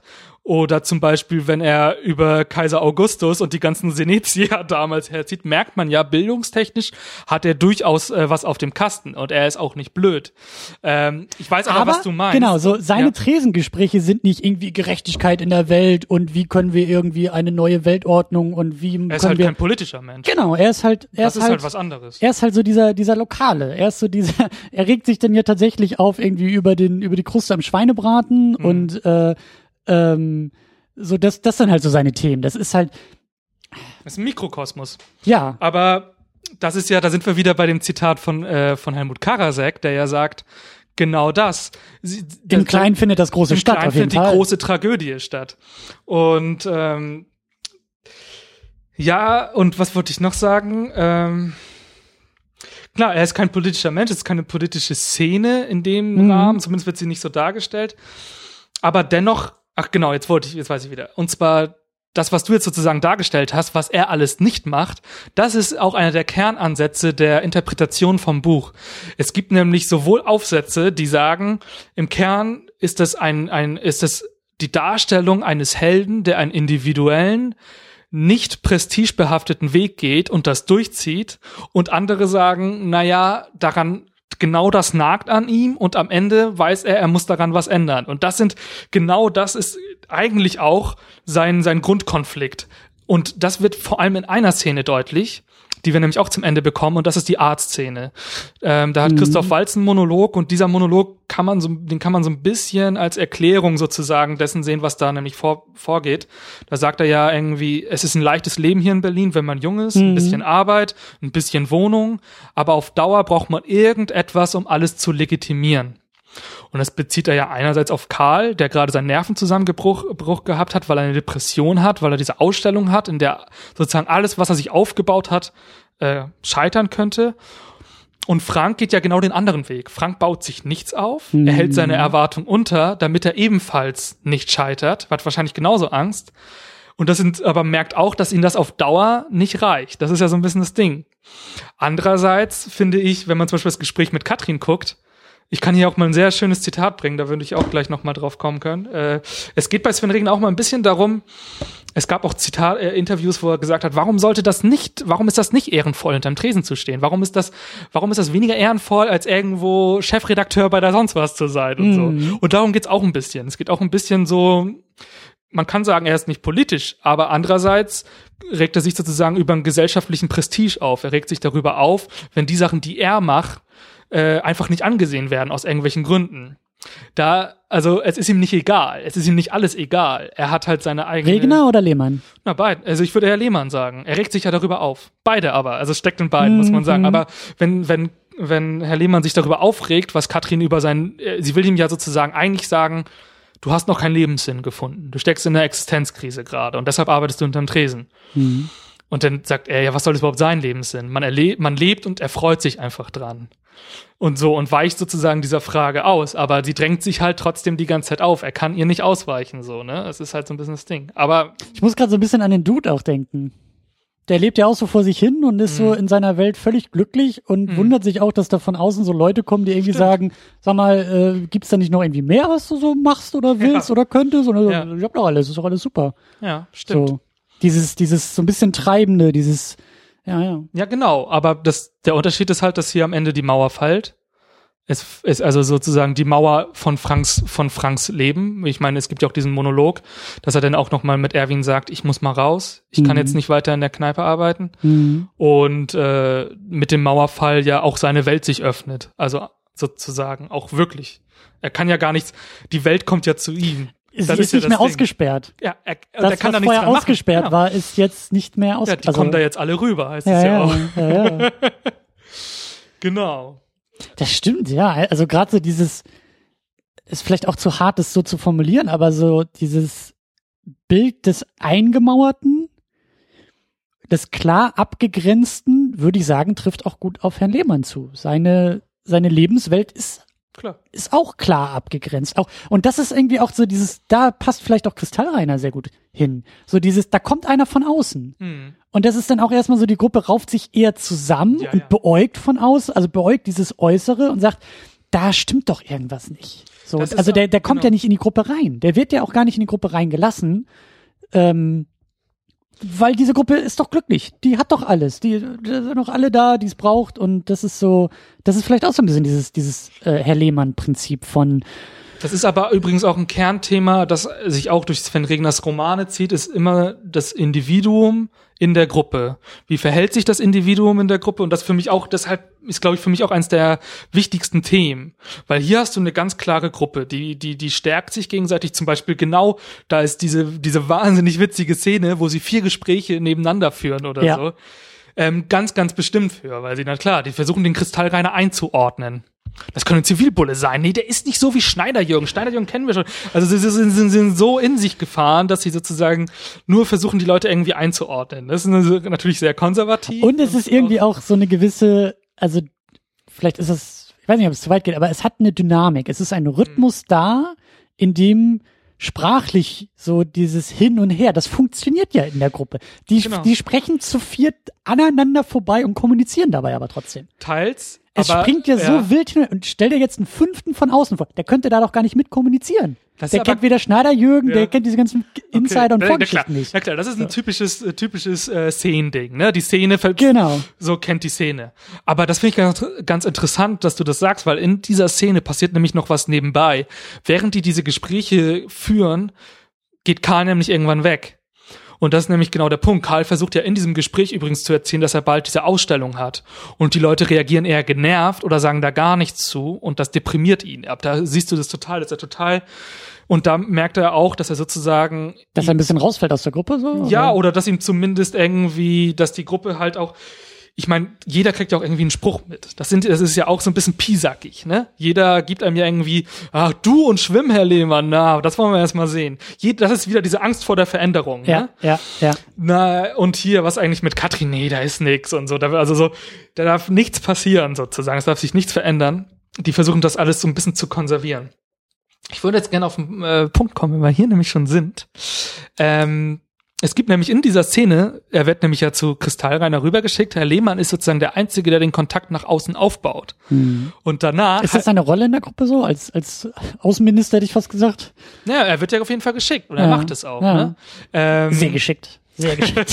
ich finde die Szene echt Aber großartig. worauf ich hinaus möchte, ist, dass danach nämlich heißt, Herr Lehmann ist ein Held. Das sagen die wirklich genau so. Also sie meinen es natürlich ironisch so, weil er natürlich sich Ja. nicht wirklich heldenhaft angestellt hat. mm, aber das ist der nächste Punkt, auf den ich gerne mal äh, ein bisschen ungeschickt, ja. Also. Herr Lehmann ist ein Held. Ich zitiere jetzt mal aus dem Buch, weil da sagen sie sogar noch mehr. Auf Herrn Lehmann, den Helden des Tages, ein einsamer Reiter, ein kühner Streiter, Eldorado, sagte Jürgen, der sich gerne als Cineast sah. Herr Lehmann, Herr Lehmann protestierte nicht, aber er war skeptisch. Wenn das ein Heldentag war, wie sah dann ein Verlierertag aus? ähm, also, ich möchte nämlich jetzt langsam auf den Punkt, den habe ich auch schon vor äh, angekündigt, und das ist die, die Figur des Helden. Da bist du an der richtigen Adresse hier. bin ich also ja an da der bin ich ja Adresse. gerne auch dabei. Ich sag mal so, was dein Superman ist mein Lehman. Ja, was, Ähm. was ist denn, was ist denn der Lehman als Held? also, ich habe hier ein schönes, sehr schönes Zitat aus dieser Vorlesung von Sven Regner, ähm, der seine Heldendefinition selber macht. Und die lautet Ui. so. Manche Leute sprechen von Anti-Helden. Ich hasse das Wort. Es sind richtige Helden und es sind meine Helden. Manche sind blöd, manche sind schlau, manche machen tolle Sachen, andere versagen, manche sind nett, manche sind gemein, sie nehmen Drogen, reden oft Unsinn und saufen sich gerne mal die Hucke voll. Viele von ihnen arbeiten hart und was sie, art und was sie arbeiten, hat oft wenig Sozialprestige. Ähm, ich habe mich dann, das passt sehr, sehr gut nämlich ähm, zu einer Heldendefinition, der ich mich dann nämlich auch im Zuge dieser Masterarbeit gewidmet habe. Ähm, ich muss mal kurz gucken, wo ich sie, wo ich sie habe. Ähm, und das ist ein Aufsatz gewesen zum dialektischen Verhältnis der Begriffe Held und Antiheld von Nora Weinelt. Und sie beschreibt den Helden so, dass er im Rahmen der jeweils prävalenten gesellschaftlichen Ideale und Ideologien definiert wird. Aha. Das bedeutet im Kern, was ein Held ist, wird nicht durch den Helden definiert, sondern dadurch, was in dem, in der Gesellschaft, in der Gruppe als heldenhaft angesehen wird. Es braucht das Äußere, das den Helden zum Helden macht. Genau. Ja. Und das ist egal, welches Verhalten das sozusagen ist, wenn das das ist, was die Gruppe nicht hinkriegt und sozusagen aus der Gruppe hervorsticht, ist das das Heldenhafte. Und das würde ich zum Beispiel in dem Film anhand zweier Sachen nämlich aufzeigen, warum Frank Lehmann auch ein Held ist. Das ist einmal dieser Kontakt zu Kristallreiner, auch wenn man das ironisch sehen kann, aber nichtsdestotrotz baut er den auf. Mhm. Er tut in dem Moment das, was die Gruppe nicht kann. Genau. Er baut Ja. diesen Kontakt, ja, das stimmt. Aber w- wo es für mich noch viel stärker wird, ist, wenn er wieder an die Mauer kommt. Also zusammen mit der Szene in der Kneipe. Erwin ruft Frank an und sagt, komm mal bitte vorbei, dem Karl geht's nicht gut. Dann kommt er in dieses, in diese Kneipe und was macht die Gruppe? Die Gruppe steht in der Ecke, trinkt Bier und sagt, ja, der Karl, der ist irgendwie total ausgerastet, was ist mit dem Karl los? Die beschweren sich über den Karl. Also da fehlt total die Empathie. Da sind, müssen wir auch noch mal drüber reden. Die Freundschaft zwischen Frank Lehmann und Karl ist nämlich hier richtig, richtig großes Thema. Und Frank ist der, der sich um Karl kümmert. Er nimmt ihn, er Stimmt, er wird ja auch, er wird ja gerufen. Das Ja. ist ja auch so ein Heldenmotiv. Der Held muss Ja. gerufen werden. So, Ja. Wie du sagst, es Der gibt die Gruppe, die Streiter. sagt, ich kann, also die Gruppe scheitert vor dieser. Situation. Es braucht den Helden, der von außen kommt und sagt, ich kümmere mich drum. Ja. Ich tue das, was sonst keiner will oder keiner kann. Und das kann man sich auch überlegen, ob das nicht auch das ist, was Katrin in ihm sieht. Weil Katrin nimmt ja nachher in der Beziehung, die sie mit Kristallreiner sozusagen eingeht, Kristallreiner ist ja Informatiker. Er ist ja jemand, der genau diesen festen Beruf hat. Er kommt von außen und er wirkt, Prestige, ja? genau und er wirkt ja auch viel äh, so gesetzter. Ne? Er hat diese Insider-Gags nicht klar, macht er mal hier die Kreuzberger Schraube, die er sich ausdenkt. Er möchte gern dazugehören, aber er ist so ein bisschen nüchterner, sagen wir mal. Und ähm, vielleicht, sie sagt, wenn, wenn Katrin sagt, irgendwas ist in dir, was die anderen nicht sehen, vielleicht ist das dieser Heldenfaktor. Und ich, für mich wird der, ist für mich einer der, der krassesten Szenen, wie sich Frank um Karl kümmert, als Karl den Nervenzusammenbruch hat. Ich finde, da wird für mich der wahre Charakter von Frank deutlich. So, da ist er für ihn da. Die sind, Mhm, bis mhm. dahin ist die Freundschaft eigentlich genau umgekehrt. Karl hat, ein, Karl geht's schon lange nicht gut, Frank sieht das gar nicht so. Karl kümmert sich irgendwie. Mhm. Er inszeniert ja diesen Elternbesuch ganz gerne mit. So, guck mal, Karl ist so ein bisschen der Typ, das kennt, also ich weiß nicht, aber das kommt mir bekannt vor. Es gibt manchmal Leute, die haben Probleme und ähm, kümmern sich dann einfach so sehr um, um, um ihr Mhm. Umfeld, dass die eigenen Probleme nicht so auffallen. Das habe ich das bei Karl ganz stark das Gefühl. Er lebt so ein bisschen. Er Frank- löst lieber die Probleme der anderen als seine eigenen. Genau, und er lebt dann auch so ein bisschen Franks Leben ja auch mit, ne? Er Ja. verkuppelt ihn mit Katrin Ja, stimmt und schon. so Ja, weiter klar, und so klar. fort. Und ab da, wo Karl aber diesen Nervenzusammenbruch hat, da wechselt das halt komplett. Ab da kümmert Mhm. sich halt Frank um, um Karl und bringt ihn in das Urban, Urban Krankenhaus. Und da, wo Christoph Waltz diesen Monolog hat, den wir vorhin gesprochen haben, wird halt klar, dass dieses Schicksal, was ich vorhin schon meinte, von Karl und Frank irgendwie ähnlich ist. Ne? Die sind halt auch so wirklich ähm, miteinander verbunden. Und dann kommt er zurück zur Mauer und da fragt ihn jeder, wie es denn Karl geht. Ja, wie geht's denn Karl? Und geht's ihm gut und so weiter? Und die Leute hauen, also klopfen ihm auch nochmal auf die Schulter und da merkst du wieder, warum Frank Lehmann sozusagen in der Gruppe diese Anerkennung genießt. Und das ist das, er ist eigentlich der, der, Mhm. der in diesen überforderten, überfordernden Situationen wie diesen Nervenzusammenbruch von Karl handelt halt. Und das macht ihn dann eigentlich zu einem Helden. Kann man drüber reden. Es ist ja auch irgendwie so interessant, dass er, dass Herr Lehmann dann diese Tresenfigur auch ist. Hm. Das ist ja, das passt ja sehr, sehr gut. Also der, der, der Barkeeper ist oftmals der Held des Abends. Ja. Ja, wenn du da irgendwie mit, mit ein paar Leuten in der Kneipe sitzt, so klar, versorgt alle mit irgendwie Alkohol und Bier und macht die Stimmung und so.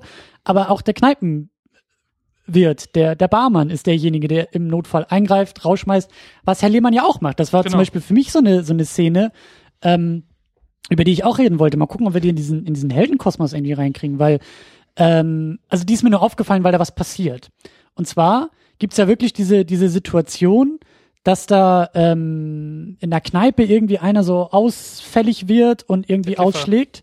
Genau, der Kiffer, so war das, genau. Der da in der Kneipe kifft und der Barbesitzer ist da ja sehr, sehr skeptisch und hat Angst, dass die Polizei ihn da irgendwie den Laden zumacht. So. Und dann kommt auch Herr Lehmann dazu und das ist halt in der Inszenierung auch so, ich will nicht sagen, also schon heldenhaft, ja. Also, weil auf einmal Herr Lehmann so ein bisschen, also er kommt ja so dazu, dann wird noch so ein bisschen rumgequatscht und der Kiffer ist auch so einer, der dann noch eine dicke Klappe hat und irgendwie noch das Maul aufmacht und hö, hö, hö, hö. Und dann gibt's wirklich auch, auch im Schnitt, das ist dann auf einmal, das, das wirkt so ein bisschen anders, weil Herr Lehmann dann schnell direkt zupackt. Da wird nicht mehr geredet, da wird nicht mehr gequatscht, Kreuzberger Schraube, Ohr umgedreht und dann wirft er ihn ja raus. Und auf einmal hat das auch so einen Moment von, wo kommt das denn jetzt her? So, Ja. der Herr Lehmann, der hat ja doch irgendwie was drauf. Ja.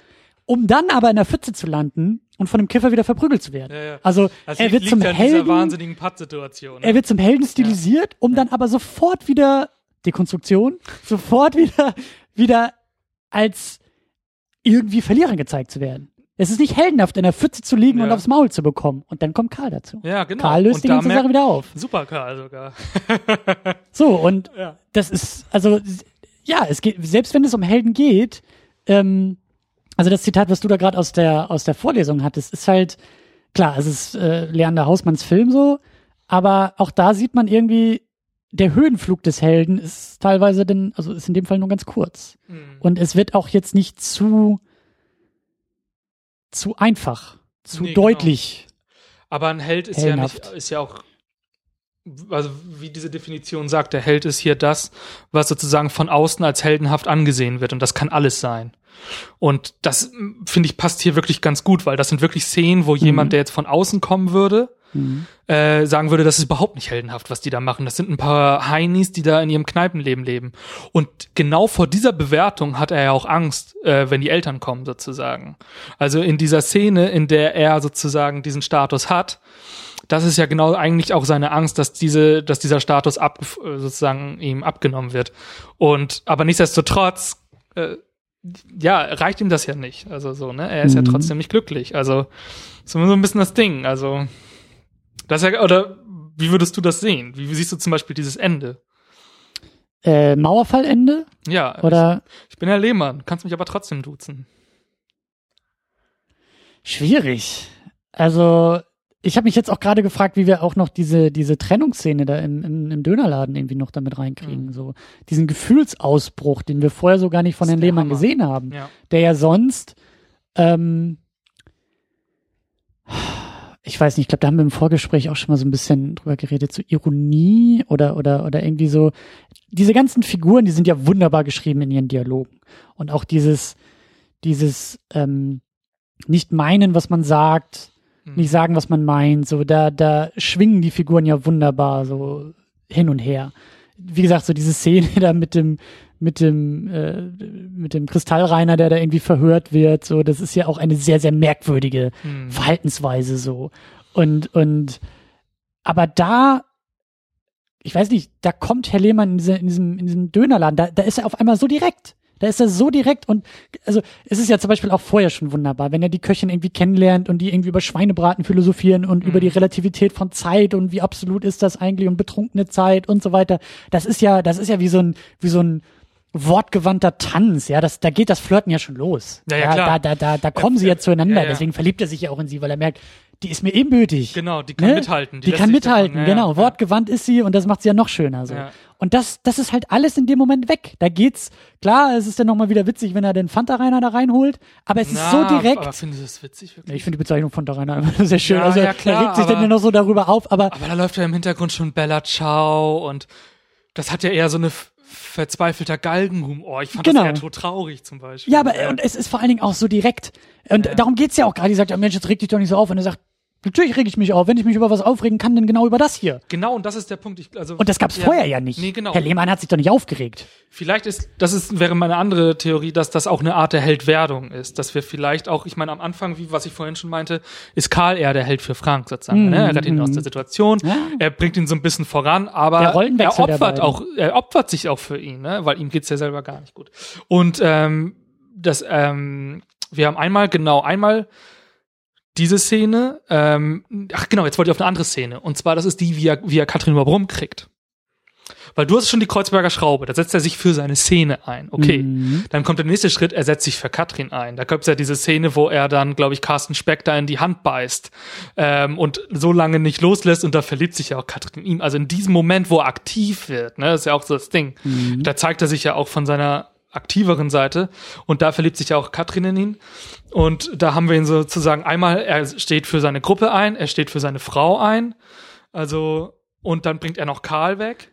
Und, Und das auch wieder in Verbindung zu dieser Hundeszene vom Anfang. Da steht er ja überhaupt nicht irgendwie ein. nee, genau. Also da scheitert er ja schon an einem Hund, den er irgendwie betrunken machen muss, um vorbeizukommen. Und das ich ist glaube, ja, das ist so ein bisschen das Ding, wenn man das jetzt mit Karl vergleicht, der sich ja irgendwie auch in Frank auslebt, indem er irgendwie als Kuppelmutter und so weiter. Mhm. Und andererseits erzählt er ihm nicht mal, dass er eine Beziehung hat, Mhm. was total krass ist.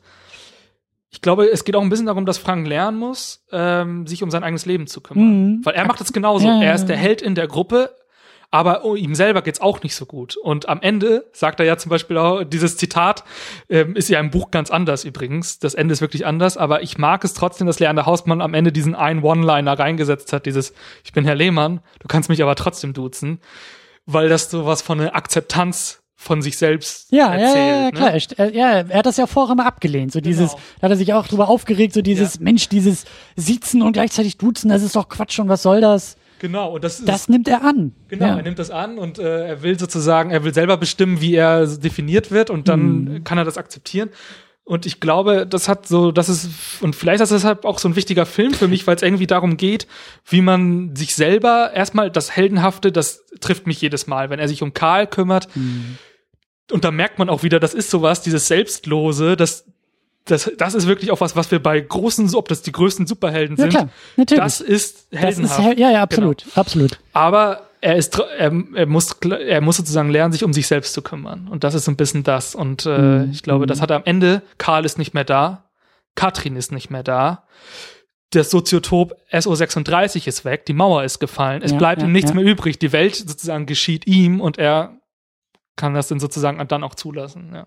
So würde ja, ich sehen. würde, würde ich auch sagen. Ich würde auch sagen, dass da so dieser Übergang zumindest in Aussicht gestellt wird, weil das Ende ja durchaus offen ist, ähm, dass, wie du sagst, dieses, die Welt passierte ihm vorher, also von diesem eher passiven in etwas eher Aktives zu kommen. Und äh, interessant, das ebenso als Heldentat oder als Heldwerdung zu sehen, Mhm. einfach nur, ähm, oder nicht einfach, aber vor dieser Projektionsfläche des Individuums. Mhm. Also eben nicht die Welt zu retten, sondern sich selbst mehr oder weniger zu retten, indem man sich selbst ein bisschen findet und Mhm. auch irgendwie zu sich steht und auch, ja, Ich will nicht zu sehr auf diese Romanreihe eingehen, aber in dem Magical Mystery Roman ist es eigentlich ganz interessant, weil der spielt sieben Jahre, sechs Jahre später mhm. und da erfahren wir, was aus Karl geworden ist. Ähm, da geht's auch eher um Karl, ist oder? Karl die Hauptrolle, da Ja. heißt, der heißt der Magical Mystery oder die Rückkehr des Karl Schmidt. Ähm, und da gibt's so eine Szene, also da ist natürlich dann ganz interessant, wie sieht Karl denn die, die Sachen von damals? Und zum Beispiel sagt er dann auch immer sowas wie, wir waren Helden damals. Also er bezeichnet sich selber auch so. Mhm. Und wir haben alle, wir haben alle gestrahlt und so. Und irgendwie haben wir aber nicht, so, wir haben es nicht gemerkt dann. Und er hat auch immer nur positive Gedanken an Frank Lehmann. Also in seiner Erinnerung ist Frank Lehmann immer noch der größte Freund sozusagen. Und, Der äh, größte Held, ja. ja, und das ist auch irgendwie ähm, ganz wichtig. Ach so, und genau, was ich eigentlich sagen wollte, ist, dass es geht dann auch so ein bisschen darum, dass er versucht, sozusagen diesen Nervenzusammenbruch au, ähm, auszuklabüstern, weil Christoph Waltz weiß es ja auch nicht genau. Er sagt, es, ist, es könnte eine Mischung aus Nervenzusammenbruch und Depression sein. Dann wissen wir noch, er hat nebenbei noch Drogen genommen und so weiter und so fort. Er hat eine Beziehung, von der irgendwie vorher nichts gewusst wurde. Genau. Und Da ähm, gibt's doch auch, glaube ich, irgendwie, also wissen wir was über den Zustand dieser Beziehung? Nee, gar Ist sie glücklich? Ist sie unglücklich? Sie ist frustriert, weil es, es gibt ja nur diese eine Szene. Ja, eben. Also Und die ist ja auch eher. Beziehung heißt ja nicht zwangsläufig etwas Positives. Es kann ja auch sein, dass er sehr stark in dieser Beziehung leidet. Und, Ja, gut, weißt aber du das so, sieht das man ja ich. nun nicht. Nee, nee, Also- aber das meine ich Ja, halt. ja. Das sind halt so, wie du sagst, es ist halt, es wird ja gar nichts irgendwie geklärt. Es Genau, wird nur angedeutet. Aber er hat vor allem auch noch ein Leben neben dem Leben, ne? Das Genau. ist ja auch krass. Dass er dieses, also Karl grenzt ja auch dieses Soziotop, diese, diese, diese Szene komplett ab. Ich glaube, ich weiß nicht, ob sie es im Film sagt oder im Buch. Es tut mir leid, wenn ich da manchmal durcheinander komme. Aber irgendwo, ne doch, ich glaube, sie sagt im Film auch, er hat dir nie was von mir erzählt, Mhm. oder? Und sie weiß aber, wer Frank Lehmann ist. Mhm. Sie kennt die ganzen schon. Mhm. So, das ist ja auch irgendwie ganz spannend. Aber was ich eigentlich sagen wollte, ist, ähm, in dem Magical Mystery Roman, ähm, da bezeichnet Sven Regner diese Depression, die er erlitten hat, so ein bisschen ähm, so, dass er, dass Karl Schmidt irgendwie, dass das das Gefährlichste sozusagen für ihn war immer dieser Glauben und dieses Versprechen, dass es klappen kann, dass es schaffen kann als Künstler und damit die Angst zu scheitern. Mhm. Und das ist wieder das, was ich vorhin meinte. Und Frank sozusagen macht das Gegenteil, er versucht alles flach zu halten. Er, er versucht gar nicht so. Genau, er versucht Äh, gar nicht. Karl ist derjenige, der, der, der wagt und Ja. versucht und will. Und das, damit setzt du dich Ja. einem potenziellen Scheitern oder einem potenziellen Erfolg aus. Genau. Und ähm, das hat Herr Lehmann halt nicht. Nee. Weder Erfolg, so gesehen, noch irgendwie das Scheitern. Und damit hast du natürlich so ein, du hast, du hast halt so ein, du hast keine Kurven im Leben. Kein Auf und Ab, kein, genau. kein, ne, so, Und das reicht aber. das reicht halt. Ja, halt und auf so, Dauer halt, die Welt bricht ja zusammen. ja, ja, also es ist halt nicht möglich. Es ist halt Genau. dieses, ja, Ähm, ja, auch da wird's mit dem Buchkontext auch nochmal ganz interessant, weil man zum Beispiel in Der kleine Bruder erfährt, wie Frank Lehmann in dieser Szene landet. Und das ist nämlich eigentlich Mhm. die Szene seines älteren Bruders. Und er übernimmt sozusagen die Rolle da. Oh. Also da kann man auch nochmal, das ist auch eine sehr passive, äh, sozusagen, Übernahme dieser, dieser Rolle in der Szene Stimmt, und ja. so. Das ist eigentlich auch, also so, kann man da auch nochmal drauf eingehen. Aber, äh, genau. Der Herr Lehmann als Held, das hätte ich jetzt auch nicht gedacht, dass wir da irgendwie nochmal ankommen. Ja. Tja, weil es keine Anti-Helden gibt. So sieht's aus. Mhm. Aber ich finde diese Definition insgesamt sehr, sehr interessant. Äh, diese, diese, dass es einfach nur zugeordnet werden muss, was heldenhaft ist. Mhm. So, jetzt müssen wir den Bogen noch, glaube ich, mal irgendwie spannen. Zu der Mauer? Weil heute ist der Tag der deutschen Einheit, heute, heute ist dein Das 30. ist. Geburtstag. Das ist korrekt. Über das 30 werden können wir gleich auch noch ein bisschen quatschen. Äh, Ich finde den Bogen zu der Mauer, da waren wir auch schon so ein bisschen. Wir waren so bei dem Thema Mauer ja auch schon angekommen. Also Mauerfall hast du ja auch gut irgendwie beschrieben, der findet ja fast gar nicht statt in dem Film. Hm. Ähm, man merkt denn ja auch, ähm, also Ostberlin ist so ein bisschen Thema. Hm. Das kommt durch die Eltern rein. Erstmal sind die Eltern so wahnsinnig interessiert daran. So, oh, wie ist denn das hier in Berlin? Und da ist dann ja dieses Ostberlin und dann gibt's ja die Mauer. Und das ist halt gerade so Mutti, die da sehr interessiert, weil sie vielleicht eher das Weltgeschehen verfolgt und immer wieder in den Nachrichten wahrscheinlich von diesem Ostberlin hört. Und Ja, der Lehmann sagt, das ist mir sowas von egal. Ich habe Ja. hier mein Ding und Und weißt du, und die haben ja auch alle eine Verwandte in Ostberlin. Das ist ja das nächste. Sie haben doch diese Tante, zu der er fahren soll. Das Ja. heißt, die, das getrennte Deutschland, das zeigt sich auch in der familiären Struktur. Und trotzdem ist es Frank Lehmann egal. ja, und auch da, was ich so interessant finde, jetzt vor diesem ganzen Heldenkontext, Da habe ich dich jetzt geholt. oder? Ja, sehr. Also das, das ist meine Sprache, die du da angesprochen hast. Aber es ist halt, ich glaube, da ist nämlich auch diese Szene mit der Kreuzberger Schraube und dem äh, Kneipenrauschmesser. Ich glaube, die Pointe dieser Szene ist tatsächlich, dass da etwas Heldenhaftes in Herrn Lehmann schon aufblitzt, Ja, klar. aber halt eben noch nicht so ganz zum Vorschein kommt, weil Karl ist der Held dieser Szene. Karl ist ja derjenige, der ihn Mhm. dann wirklich verjagt Mhm. und sozusagen die Ehre Herrn Lehmanns nochmal irgendwie versucht zu retten. Mhm. Ja. Und dann, weil, also Herr Lehmann ist halt öfter, wenn er versucht, heldenhaft zu sein, scheitert er. Und so ist auch diese Szene nach Ostberlin. Weil, wie absurd ist das denn, bitteschön, dass Herr Lehmann so blöd ist und da irgendwie weggefischt wird vom Zoll, weil er zu doof war, das Geld, was er schmuggeln soll, richtig zu schmuggeln. Also das ist ja nun mal Naja, klar. ne, auch da heldenhaft, weil ja. er tut das, was die anderen nicht tun können. So, Familie ja. geht nicht selber rüber, um das Ach Geld so. der Tante Ja, zu stimmt, schmuggeln, stimmt, sondern er muss herhalten. Aber dann ist er zu doof dazu. Und das finde ich halt irgendwie auch so charmant, dass er da wieder so ein bisschen, so ein bisschen kleiner gehalten wird von der oder Handlung. vielleicht auch sogar ein bisschen zu arrogant, weil er sieht ja auch, er sagt ja auch, was wollen die im Osten denn mit der Weltzeit? Was natürlich eine ganz Ja. witzige Pointe ist, aber das sagt natürlich auch viel darüber, was er von, von den Leuten in Ostberlin hält. Ähm, und die sich doch deshalb vielleicht auch, auch so gar nicht damit auseinandersetzen will, was Vielleicht- man da beachten muss. Klar, aber also dieser Satz ist, glaube ich, auch sehr stark aus seiner Perspektive. Er interessiert genau. sich doch auch nicht für die Weltzeit. Die Weltzeit ist ihm doch auch völlig egal. Genau, er steht da selber still in, Ja, genau. seiner, in, in seiner betrunkenen Zeit. Ja, genau. Er ist, er hat nichts mit Weltzeit am Hut. Und das, das Ja. ich, ich finde es halt auch irgendwie, ich weiß auch nicht genau, wie da, also dieses Verhör ist halt so total klasse, weil das ist so, Ja. Herr Lehmann par excellence, wie er dann halt irgendwie mit der Deutsch-Demokratischen Republik und dem Behördensprech Mhm. dieser Republik auch noch irgendwie aneinander prallt, wo sie sich doch auch irgendwie darüber streiten, so, was hat er jetzt gesagt? Nein, nicht, dass ich wüsste. Ist das schon eine Verneinung Ja, oder genau. ist es keine Ich Verneinung? habe gesagt, oder? nicht, dass ich wüsste. Nein, nein, nicht, dass ich wüsste, haben sie genau. gesagt. Ja, ja, genau. genau. Und, und, und dann auch so dieses, ist auch so herrlich, wie er doch dann irgendwie sagt, können Sie das bitte wiederholen? Und dieser DDR-Beamte das halt Wort für Wort nochmal Das wieder. ist super, das ist ja. wirklich, also das ist auch toll einfach geschrieben in diesen Dialogen so. Ja. Und da sieht er auch wieder das Ebenbürtige. Ja. Ja, dieses Wortgewandte und auch dieses penetrante, diese penetrante Sprache, die Herr Lehmann manchmal ausspricht und Mhm. damit sich ja irgendwie dann auch so ein bisschen inszeniert und auch so ein bisschen so suhlt und so ein bisschen, das ist so sein Element. Da ist ja, er wirklich, genau. Mhm. da ist er, da ist er er. Mhm. Und er scheitert aber dabei. Er hat auch so einen gewissen Kampfmodus, also so, ne? Also Mhm. in diesen Situationen, wo der, er ist eigentlich sozusagen jemand, der in Konfliktsituationen eher zum Glänzen kommt. So.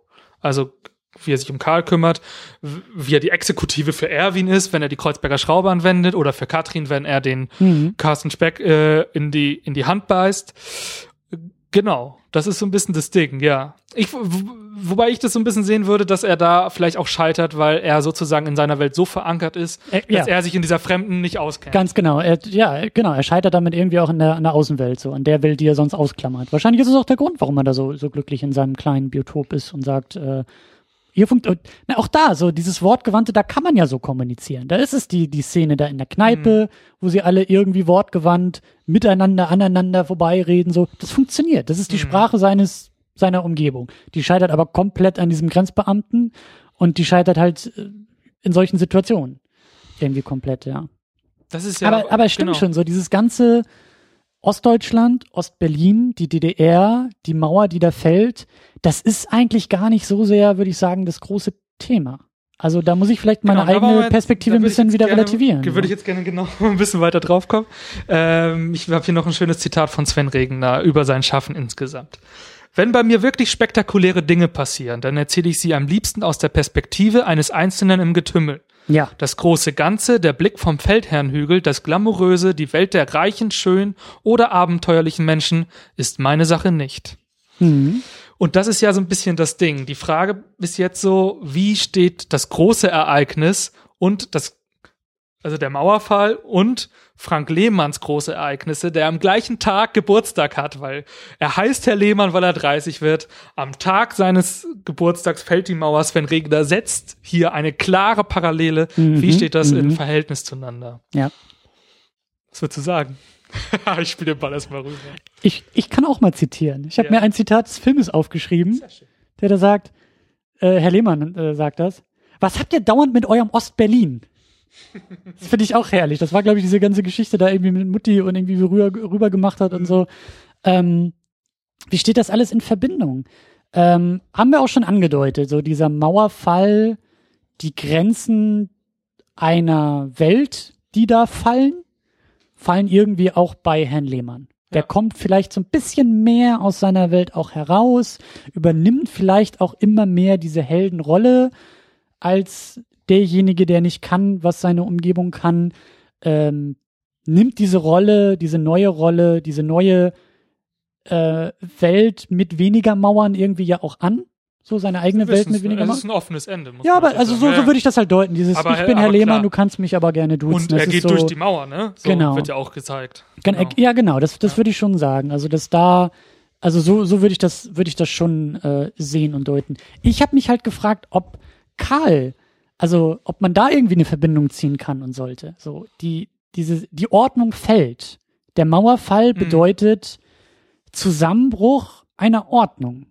Einer, einer, ja, eines Systems irgendwie auch. Ganz so. interessant, ja. Und Karls Welt zerbricht ja auch ja. die ja auch irgendwie, ähm, ja, wir wissen nicht genau, wie die geordnet war, weil, Mhm. weil er uns so viel irgendwie vorenthält. Mhm. Ne? Er, er, also wenn man jetzt sehr weit vielleicht gehen möchte in der, in der Interpretation, ich würde schon sagen, dass es da eher eine Verbindung ist. So die DDR hat sich inszeniert und hat Mhm. der Welt auch nicht irgendwie gezeigt und kommuniziert, was sie eigentlich ist und was da so in den eigenen vier Wänden quasi passiert. Mhm. Im Inneren so, dass die, das sich geben nach außen war ein anderes als das, was wirklich drinnen passiert. Okay. Und so ist Karl doch irgendwie auch. Der inszeniert sich, der Mhm. gibt sich nach außen als Held, funktional, als Held für Herrn Lehmann lange Zeit und, und ist so mit diesem, mit diesem Außen auch so viel beschäftigt. Und dann zerbröckelt's aber innen. Dann, zer also dann bricht er ja selber zusammen. Da So hätte ich, würde ich sogar vielleicht eine, vielleicht sogar eine kleine Erklärung, weil es ist schon, äh, es ist schon essentiell, dass diese Ausstellung in Charlottenburg bevorsteht und er Angst hat, dass seine Kunst nicht anerkannt wird. Mhm. Da kann man sich natürlich fragen, ob Karl vielleicht mehr in den Medien mitverfolgt, was im Osten losgeht und den Mauerfall vielleicht sogar schon kommen sieht und damit wäre natürlich auch die Kunstkonkurrenz oder so größer, so. Mhm. Also das kann man natürlich auch sehen, dass da jetzt wie gesagt, in der kleinen Welt ist er vielleicht ein guter Künstler, aber vielleicht auch in der großen Welt, ob das zusammenhängt. Und wer interessiert sich überhaupt noch für Kunst, wenn die große Welt sich gerade völlig neu formt Ja. und ordnet? Und ist da nicht irgendwie die Politik für den Moment wichtiger als das bisschen, was er da zusammen schweißt und schustert? Und äh, Mhm. wie viel Individuum kann dann noch irgendwie Aber da, da würde ich noch was gegen einwenden, denn es gibt ja die Theorie im Film, dass das dadurch, dass es zerstört, immer noch Kunst ist. Dekonstruktion. ist nämlich auch Kunst. Und da ist es mir jetzt nochmal aufgefallen, wenn man so möchte, Karl ist dekonstruiert ja auch. Seine Welt bricht ja auch zusammen, er bricht zusammen. Ja. Und man könnte zum Beispiel dann, wenn man jetzt wirklich sagen will, stell dir mal vor, dieses Kunstwerk, dieses zusammenge, ge, also zusammengeschlagene Ding würde so ausgestellt werden, dann wäre das ein Kunstwerk über einen Künstler in West-Berlin, der Nervenzusammenbruch hat, sozusagen. Und es wäre immer noch Kunst. Hm. Aber es wäre auch- für diese Zeit. Aber es wäre auch nur das Ergebnis. Ja, klar, aber ich das ist eigentlich, das klingt immer so, also so ironisch, ja, die Konstruktion ist auch Kunst und so hingerotzt. Aber wenn man drüber nachdenkt, na klar, das dekonstruierte Kunstwerk steht viel mehr, sagt viel mehr über Karl aus, als wenn das noch stehen würde, so Mhm, im Endeffekt, mhm. Das wenn man ist dicht am Künstler, ja. Ja, das ist, äh, eigentlich schon. Ja.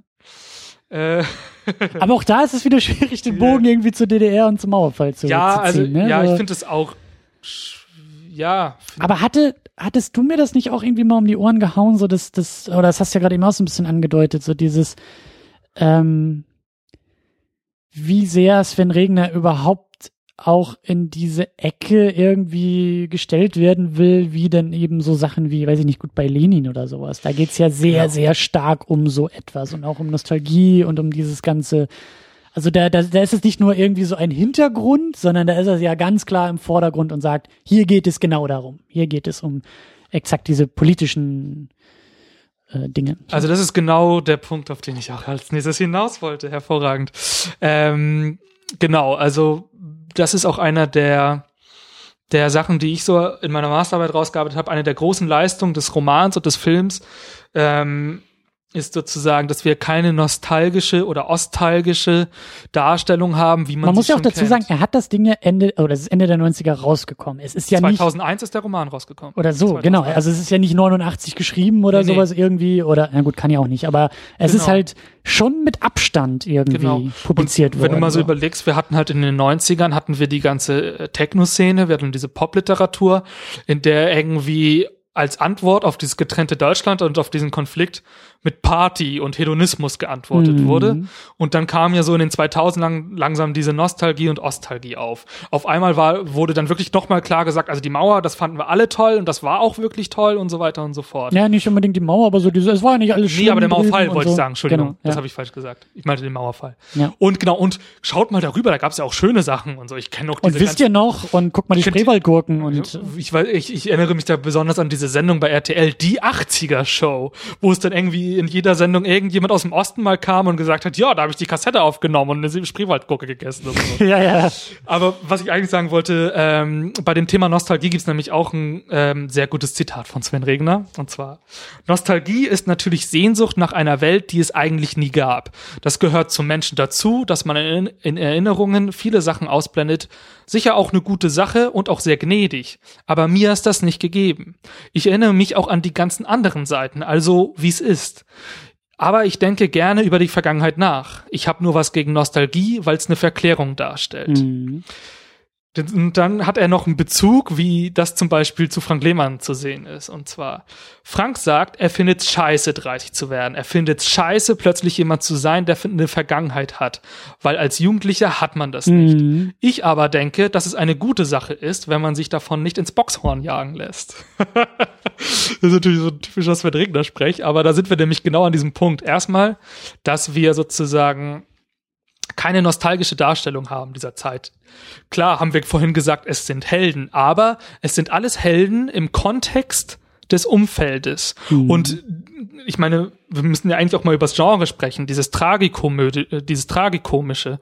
Ähm, jeder Charakter ist ja aus sich heraus existent und ist nicht irgendwie eine blasse Darstellung von irgendwelchen Vorstellungen und da wird auch nichts romantisiert. Karls Zusammenbruch, mhm. ich meine, die Helden brechen am Ende auch zusammen. Frank Halb und Karl Ganz. Das mhm. muss man mhm. auch mal überlegen. Ähm, und das wird auch so ein bisschen, also da gab es einen Aufsatz, der hat ähm, der hat das so hervorgehoben, dass Leander Hausmann und Sven Regner, was sie da betreiben. Ähm, es gibt sozusagen in der die Definition der Nostalgie gibt es zwei Arten. Einmal diese, die Sven Regner darstellt, diese romantisierende, verklärende Nostalgie. Und dann gibt's die reflektierte Nostalgie. Mm. Und die nimmt sozusagen die Elemente der Vergangenheit auf und reflektiert sie in den Kontext. Mm. Und das ist das ist für mich auch eine der Leistungen dieses Romans und dieses Films, ähm, hier wird ja total mit Klischees gebrochen. Ne? Ähm, der, der Westen hat keine Lust auf den Osten. Und, und das Allerschlimmste, dieses weltweit historische Ereignis, das interessiert die überhaupt nicht. Das kann ja gar nicht sein. Das ist ja, das ist ja schon ein Tabubruch. Neben dem Tabubruch, dass äh, Frank Lehmann äh, hinter dem Tresen arbeitet und das auch noch gut findet. So, ne? Also so, so, wir haben so ein bisschen so, also das ist ein bisschen natürlich der Sven Regner, der hier sagt, so, äh, in unseren kleinen Welt und in der großen Welt gibt es so gewisse erzählerische Tabus, mit denen ich jetzt auch mal ein bisschen spiele. So, ne? Ich mache jetzt mhm. einfach mal den Mauerfall zum Nebenschauplatz. Ja und? Gleichzeitig hat halt Frank Lehmann Geburtstag. Warum hat das keine Bedeutung? Das ist schon so ein bisschen. Und es ist vor allen Dingen auch so dieses, dieses, ähm, ich, ja, so diese Begriffe sind ja auch immer ein bisschen schwierig zu benutzen, aber so diese gewissen deutschen Tugenden, die es da so gibt, ne? Harte Arbeit, Fleiß und dann, dann wird was aus dir. Mhm. Das lehnt Herr Lehmann ja auch komplett ab. Das lebt er ja überhaupt Eine nicht. Karriere lebt er, lehnt er ab, so, ne? Er Ja, aber das ja ist- schon hart, also so, das ist ja schon, er macht Ja. seine Sachen ja schon gut. So. Auf jeden Ja. Fall, aber er arbeitet von Abend zu Abend, Mhm. ne, so diese, diese ganzen, diese ganzen Arbeiterideale, Mhm. die auch so sehr stark irgendwie Teil unserer, unseres Kulturkreises sind, würde ich sagen. Ja, in, in, in den USA ist es der amerikanische Traum. Da brauchst du eine gute Idee. Als Individuum trittst du aus der Masse heraus und kannst dich mit deiner Idee zu etwas Höherem verschaffen und dann wirst du vom Tellerwäscher zum Millionär. Das ist nicht die deutsche Erzählung, die wir uns hier erzählen. Hier ist es Fleißarbeit. So ein bisschen schaffe, schaffe, Häusle baue und dann wirst du glücklich und dann hast du eine Familie, dann hast du ein Auto, dann hast du ein Haus, dann hast du ein Kind, dann hast du einen Baum und das ist so das deutsche Ideal. Weißt du, sowas, wonach wir irgendwie, glaube ich, ich will nicht sagen streben, aber was, was hier eher so in der Luft schwingt.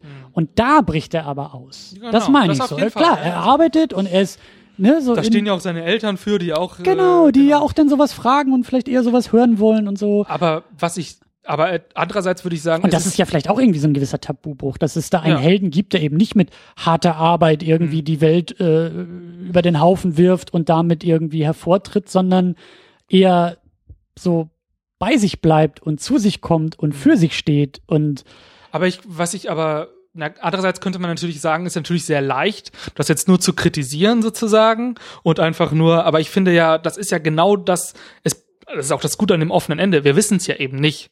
Wir wissen ja eben nicht, ob Frank Lehmann jetzt sozusagen morgen die Banklehre anfängt oder ob er was. eine Banklehre anfängt, ob er jetzt selber Künstler wird oder sonst was. Ähm, aber das ist auf jeden Fall der, sagen wir mal so, das ist der Zwiespalt, zwischen dem er steckt. Ähm, und das ist auch das, was Christoph Waltz darstellt. Er sagt ja, Christoph Waltz sagt ja nur, das finde ich übrigens ist wirklich ein tolles Gespräch, äh, dieses Arztgespräch, weil Christoph Waltz sagt ja, ah, er ist Künstler. Naja, gut, da kann natürlich sein, ne, das bricht alles vielleicht zusammen. Und dann sagt Frank Lehmann irgendwie auch, ja, aber aber das ist doch normal. Und dann sagt er, ja, aber nicht jeder kommt damit klar. Und das sind zum Beispiel solche Sätze, die auch klar machen, es geht hier nicht um Pauschalaussagen. Und das sind Individualgeschichten. Das finde ich Ja. auch ganz, ganz wichtig. Ja. Ähm, klar könnte man das jetzt als große Kritik jetzt am, am Karrierismus sehen oder an so klassischen, klassischen Nationalmythen. Aber eigentlich ist es eine Individualgeschichte, die natürlich sind diese Mythen Teil dessen, weil Frank Lehmann, man merkt ja, es Aber- rumort in ihm. Aber Genau, das darf man auch nicht falsch verstehen. Er rebelliert ja nicht dagegen. Nee. Frank Lehmann ist ja jetzt nicht derjenige, der sagt, ich mache jetzt hier, ich äh, dekonstruiere das Genau. deutsche Arbetsideal oder sowas. Ja. Der ist völlig bei sich. Aber er hinterfragt es und er reflektiert es, genau. Genau, er, ja. er zeigt eine Alternative auf Ja. und zeigt, guck mal, so kann man auch leben und so kann man irgendwie auch sein und so kann man die Welt irgendwie auch definieren, indem es halt eben dieser kleine Mikrokosmos ist, der über Freundschaft und über ähm, irgendwie diese Heldenrolle, die ich, wie gesagt, sehr charmant finde, das ist schon sehr, sehr gut und, und, äh, Und da- ist ja. auch, ist, das ist ja auch der Film und das ist ja auch die Geschichte. Es ist ja nicht das Große. Es geht ja nicht um das Große. Es geht nicht um eine Forderung an irgendetwas und um ein Hm. Wollen, Genau. so, sondern es geht um das Bei sich sein und dabei irgendwie zu sich kommen und dabei irgendwie konsequent sein. Und da würde ich halt gerne so diese Brücke so ein bisschen Richtung dieser 30 schlagen. Äh, Zahlen sind Schall und Rauch. Ja, da sind wir uns auch einig. So. Oder nicht? Sagt Christian Steiner an seinem 30. Geburtstag. Ich muss, ich muss sagen, äh, ich, nee, ernsthaft, also mal wirklich Butter bei die Fische. Ich bin sehr, sehr gerne jetzt 30. Ich habe das Gefühl, ich, ich, ich bin seit mindestens fünf Jahren schon 30 und jetzt kann ich irgendwie so auch bei mir sein dabei. Aber dieser Punkt von Nostalgie, was du da gerade so ein bisschen zitiert hast, so dieses, Nost dieses Zurückblicken auf etwas, ähm, da laden so Meilensteine wie Geburtstage oder Mhm. irgendwelche äh, Jubiläen oder sowas laden ja dazu ein, zu sagen, wir sind jetzt 20 Jahre verheiratet oder wir sind jetzt irgendwie 10 Jahre in dieser Stadt oder was auch immer man Ja. hat zum Zelebrieren, dafür sind diese Zahlen ja da. So, natürlich bietet sich die 30 irgendwie auch da, dafür an, zu sagen, ich guck mal ein bisschen zurück. So, und das war so auch mein Gedanke, mit dem ich eigentlich die letzten Tage so durch die Welt gehe, ist irgendwie dieses 30 werden ist viel mehr ein Erinnern an das 20 sein. Mhm, ja, ja, So stimmt, fühlt sich ja. das für mich so ein bisschen an. Also ähm, ich wurde gestern Abend so, wir haben so ein bisschen hin der WG reingefeiert, ein bisschen angestoßen und so. Natürlich auch gleich die erste Frage, so ein bisschen scherzhaft. Ne, so, und wie fühlt man sich jetzt mit 30 und wie ist das Mhm. so? Und ja, ich weiß nicht. Es ist halt irgendwie, das meinte ich so ein bisschen mit, ich, ich habe jetzt irgendwie, also ich, ich komme auch immer mehr bei mir selber an. So, Mhm. das ist irgend, das merke ich schon irgendwie, was man, glaube ich, auch in diesem, in diese Lebensphase so einordnen kann. Aber ähm, ich bin auch noch gar nicht so weit, da jetzt irgendwie so etwas, also so, so große Aussagen irgendwie machen zu können. Aber ich genieße es gerade auch so ein bisschen zurückzublicken und zurückblicken zu können. Und gerade das, was du zitiert hast, dieses, als, was Sven Regner, glaube ich, sagte, so als Jugendlicher hast du keine Vergangenheit.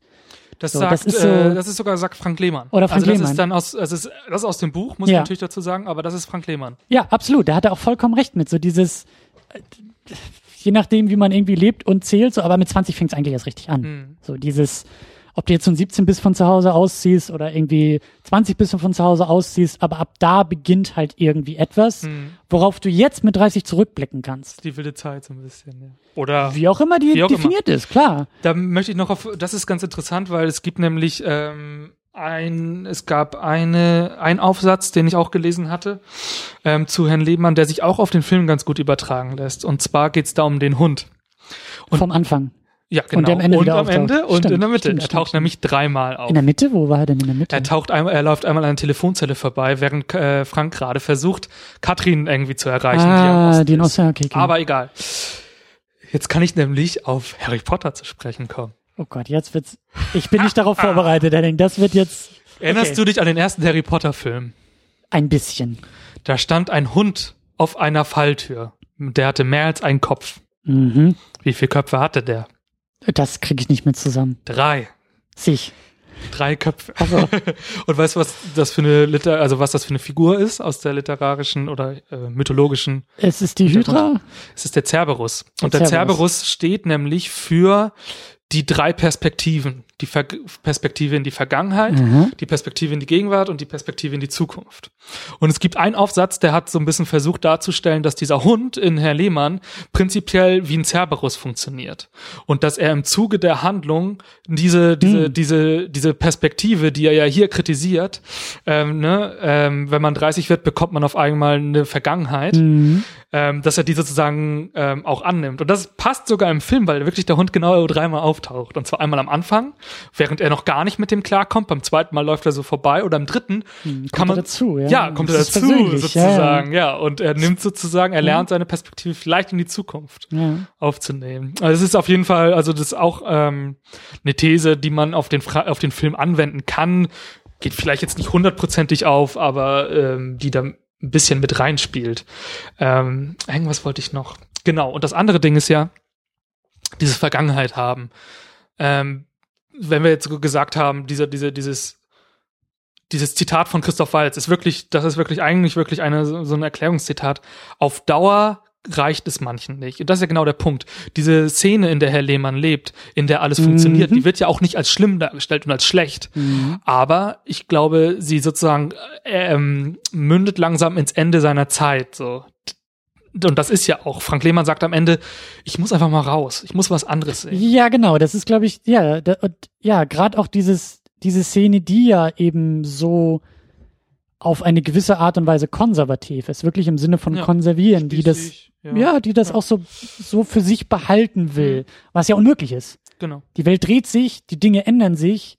Äh, wenn ich jetzt mal als 30-Jähriger vielleicht so eine Lebensweisheit in dieses Internet reinpusten darf, so, ähm, In, entschuldigt. In, in, in diesem Filmkontext auf jeden Fall. Naja, aber genau, also so das bisschen habe ich dann irgendwie auch schon übers Leben gelernt, dass halt irgendwie so der Schlüssel da drin liegt, die Dinge, das Leben wirklich so aktiv zu gestalten, wie es halt irgendwie möglich ist und nicht einfach nur Dinge von außen passieren zu lassen Mhm. und immer daneben zu stehen und zu sagen, mir ist schon wieder das passiert. Mhm. Und also da hatte ich ja überhaupt gar keinen Einfluss drauf. Mhm. Und weißt du, ist so dieses passive Leben im Verhältnis zu einem aktiven Leben, weil jede Veränderung, die, also Veränderungen kannst du passieren lassen oder du kannst sie gestalten. Und das habe ich mir so, so gut es geht irgendwie angewöhnt, Veränderungen so zu gestalten und auch so zu zelebrieren. Ich meine, dafür steht auch die Second Unit hier. Wenn man mal guckt, was in den letzten fünf Jahren hier passiert ist, Veränderung ist die einzige Konstante, würde ich sagen. Und das halt aber irgendwie auch zu leben und nicht nur irgendwie so passieren zu lassen, Mhm. sondern zu gestalten, ist für mich halt irgendwie der Schlüssel zu allen Möglichen. So. Man könnte auch sagen, du bist Herr Steiner, aber man kann dich trotzdem duzen. Auf eine Art und Weise, ja. oh, yes. Damit ist das etabliert. Damit der Hashtag auch etabliert wird hier für die Nummer. Ich habe da noch ein sehr schönes Zitat, ähm, Mhm. woher auch bei Frank sozusagen die Motivation kommt. Weißt du, Silvio, diese Sache mit Katrin, ich habe überhaupt nicht kapiert, was da eigentlich passiert ist. Und dann das mit Karl. Ich habe überhaupt keine Ahnung, wann das anfing mit der ganzen Scheiße.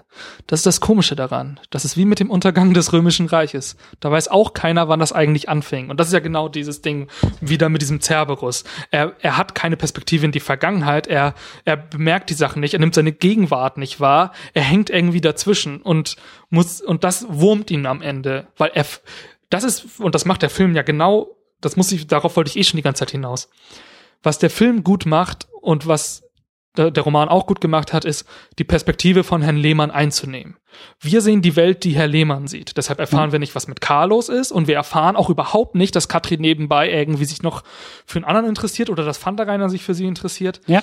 Und das ist genau dieser Punkt. Was Herr Lehmann nicht mitkriegt, kriegen wir als Zuschauer kriegen auch, nicht, auch mit. nicht mit. Da gibt es eine Kritik übrigens, wenn man dieses Audio, ich, ich bin ja wirklich ein Fan, ich habe natürlich auch schon die Audiokommentare zu dem Film gehört ja. von Leander Hausmann und Sven Regner und das kritisiert er zum Beispiel, es gibt eine Szene nämlich, da sehen wir, wie Katrin in der DDR an der Weltzeituhr steht und auf Frank wartet. Und das ist die einzige Szene, die so außerhalb der Perspektive von Frank Lehmann passiert. Das heißt, es gibt einen Audiokommentar, in dem Sven Regner und Leander Hausmann zusammen diesen Bier Film kommentieren. Und, und Regner ja. knallt ihm das um die Ohren und sagt, genau. Leander, also sehr, die, ich kann das sehr empfehlen. Und wie ist da so die Antwort drauf gewesen? Also gibt's da irgendwie so Nein, ist, die sind schon, die sind schon, äh, ja, da hast du recht, aber ähm, okay. also die sind schon so, dass man so sozusagen sagt, ähm, dass die sich so jeder ihre Arbeitsmittel zugestehen, weil zum Beispiel diese ganzen Bildwitze sind ja von Leander Hausmann. Mhm. Wenn auf einmal äh, Frank Lehmann äh, Jedi-Klamotten anhat ja. oder wenn er auf einmal hier wie der Kaiser des Römischen Reiches aussieht, das sind alles Leander Hausmann-Gags, klar. Ja, klar. Ähm, und also so die gesteht er ihm dann auch zu. Aber ich wollte nur kurz sagen, äh, diese Perspektive ist total wichtig. Das äh, und die nervt ihn ja am Ende. Am Ende merkt er ja genau, diese Perspektive, die ich hier habe, ich habe nicht mitgekriegt, dass Karl eine mhm. Freundin hat, dass das dem überhaupt nicht gut geht, dass mit Katrin das gar nicht irgendwie so gut läuft. Das wissen wir als Zuschauer ja auch nicht. Wir denken mir, Mensch, wir denken ja irgendwie, toll, jetzt geht diese Beziehung endlich los und wie schön dann so. Aber das ist überhaupt nicht so. Und das ist ja irgendwie, mhm. ist ja irgendwie ganz komisch. Und das ist ja genau das, was er am Ende irgendwie, er kritisiert es jetzt nicht krass. Er sagt jetzt nicht, boah, ich muss meine Perspektive ändern. Aber es nervt ihn so ein bisschen und irgendwie versucht er da, glaube ich, so ein bisschen hinterzublicken. Und äh, ich wollte vorhin irgendwo noch mal naja, mach du erst mal sonst. Ich mache gerne noch eine Abzweigung, weil wir eine Sache die ganze Zeit nur ansprechen, aber nicht aussprechen. Es ist die Wiedervereinigung, es ist der Mauerfall. Genau. Und das ist irgendwie auch so eine Sache, über die ich auch gerne ein bisschen zumindest hier in diesem Fall sprechen äh, wollte. So an, also an meinem dritten Geburtstag ist der Nationalfeiertag, der Tag der deutschen Einheit irgendwie eingeführt worden.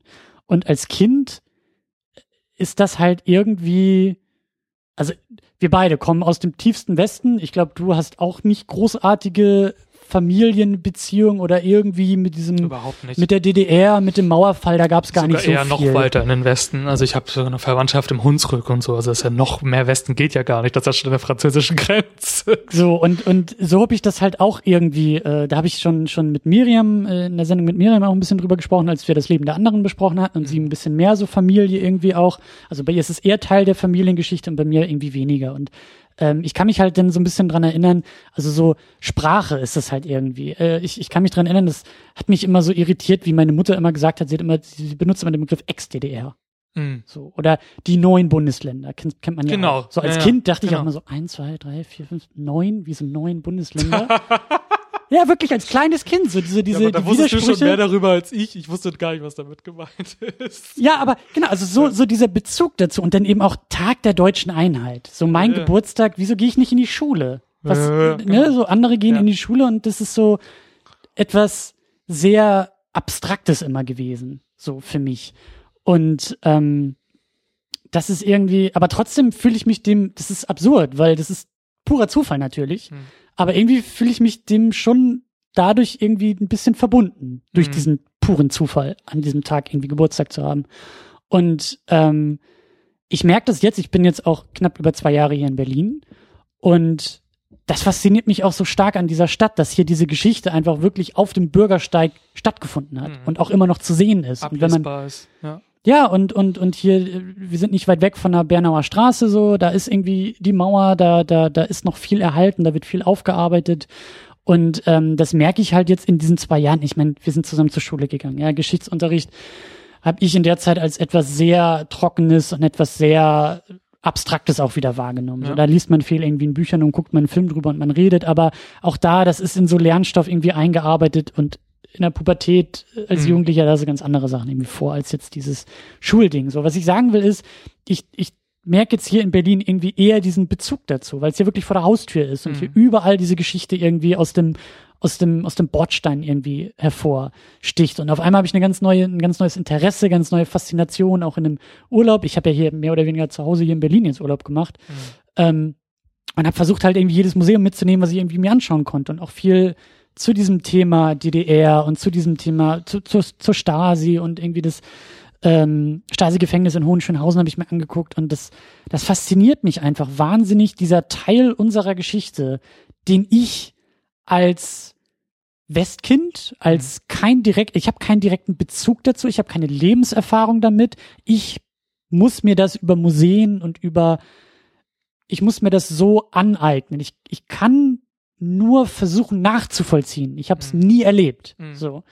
Und irgendwas ist da, ir irgend, irgendwas, also das ist schwer in Worte zu fassen, aber ich finde es sehr, sehr faszinierend. Ich finde es, es interessiert mich wahnsinnig, weil ich auch da, ich bin auch so von diesem Mauerfall so fasziniert. Auch da, wie gesagt, das ist etwas Fremdes, etwas, was ich mir von außen aneignen mhm. muss. Aber wenn ich in diesem, in diesem Museum bin an der Bernauer Straße und diese Bilder sehe, diese Nachrichtenbilder, wie da wirklich die Mauer, ich kriege jedes Mal Gänsehaut und Tränen mhm. in den Augen, weil ich das Gefühl habe, dass da irgendwie, dass das dass es so ein menschlicher Teil unserer Geschichte ist und auch so etwas, etwas, ähm, etwas, was, um diesen Bogen wieder zu schlagen, wenn ich dann irgendwie so in die Gegenwart schaue, so mit deinem, mit deinem äh, Cerberus war das noch? Mhm. Wenn ich, wenn ich, wenn ich das so als Motiv irgendwie versuche, ja, ich, ich schaue in die Vergangenheit und ich sehe, wie wir diese Vergangenheit ähm, eben nicht aufarbeiten, aber wir erzählen sie mhm. und wir inszenieren sie. Und irgendwie ist sie ja da. Mhm. Aber dann diesen Bogen in die Gegenwart zu schlagen, mhm. das fällt mir so schwer, weil ich, weil ich, weil ich nicht so ganz erkennen kann, dass wir, wer auch immer dieses großgeschriebene Wir ist, ähm, diese Verbindung wirklich ziehen können. Mhm. Und irgendwas, ich habe das Gefühl, uns fehlt da irgendwas. Uns fehlen Geschichten oder uns fehlen, ich weiß nicht, was es ist. Uns fehlt da vielleicht ein Diskurs, irgendwas mhm. fehlt da. Ich meine, wir sind jetzt auch äh, ein, nicht viele Wochen nach der Bundestagswahl und da wird ja dann auch sofort äh, die AfD zieht in den Bundestag ein und sofort ist ja irgendwie dieser Erklärungsmodus wieder und mhm. sofort ist die Mauer wieder da. Es geht mhm. sofort wieder los. Mhm.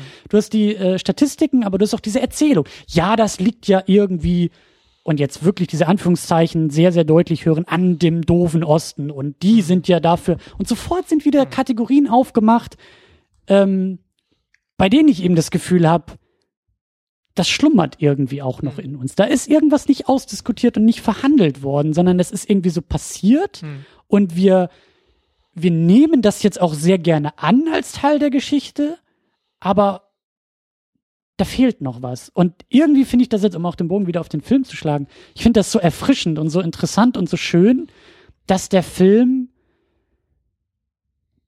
irgendwie so eine Alternative zu dieser eine alternative Erzählung vor diesem Kontext uns irgendwie zeigt. Eben weil das nicht diese Ostalgie-Nummer ist. Mhm. Ähm, auch da würde ich sagen, so Goodbye Lenin ist auch nochmal ein super Kandidat, den ich auch nochmal in die Sendung holen will, weil den habe ich erst vor ein, zwei Jahren oder so nochmal geguckt, hatte auch da das Gefühl, da ist in der Rezeption irgendwie ganz viel verloren gegangen, weil da geht es eigentlich auch sehr stark um eine individuelle persönliche Geschichte. Mhm. Dieser große Bogen ist halt über diese großen ikonischen Bilder mit der Coca-Cola-Werbung und so, der ist, da ist halt so viel einfach, was den Film überstrahlt, aber im Kern ist das eine ganz kleine Geschichte über einen Jungen, der nicht erwachsen werden will. Der seinen Vater vermisst. Das ist bei mir wirklich eine Weile her, dass ich den gesehen habe. Das kann ich. Jetzt ich hab's, also ich habe den ja. wieder geguckt, habe gemerkt, krass, da ist einfach eine Ebene, die ja. ich überhaupt nicht mehr im Kopf hatte, so.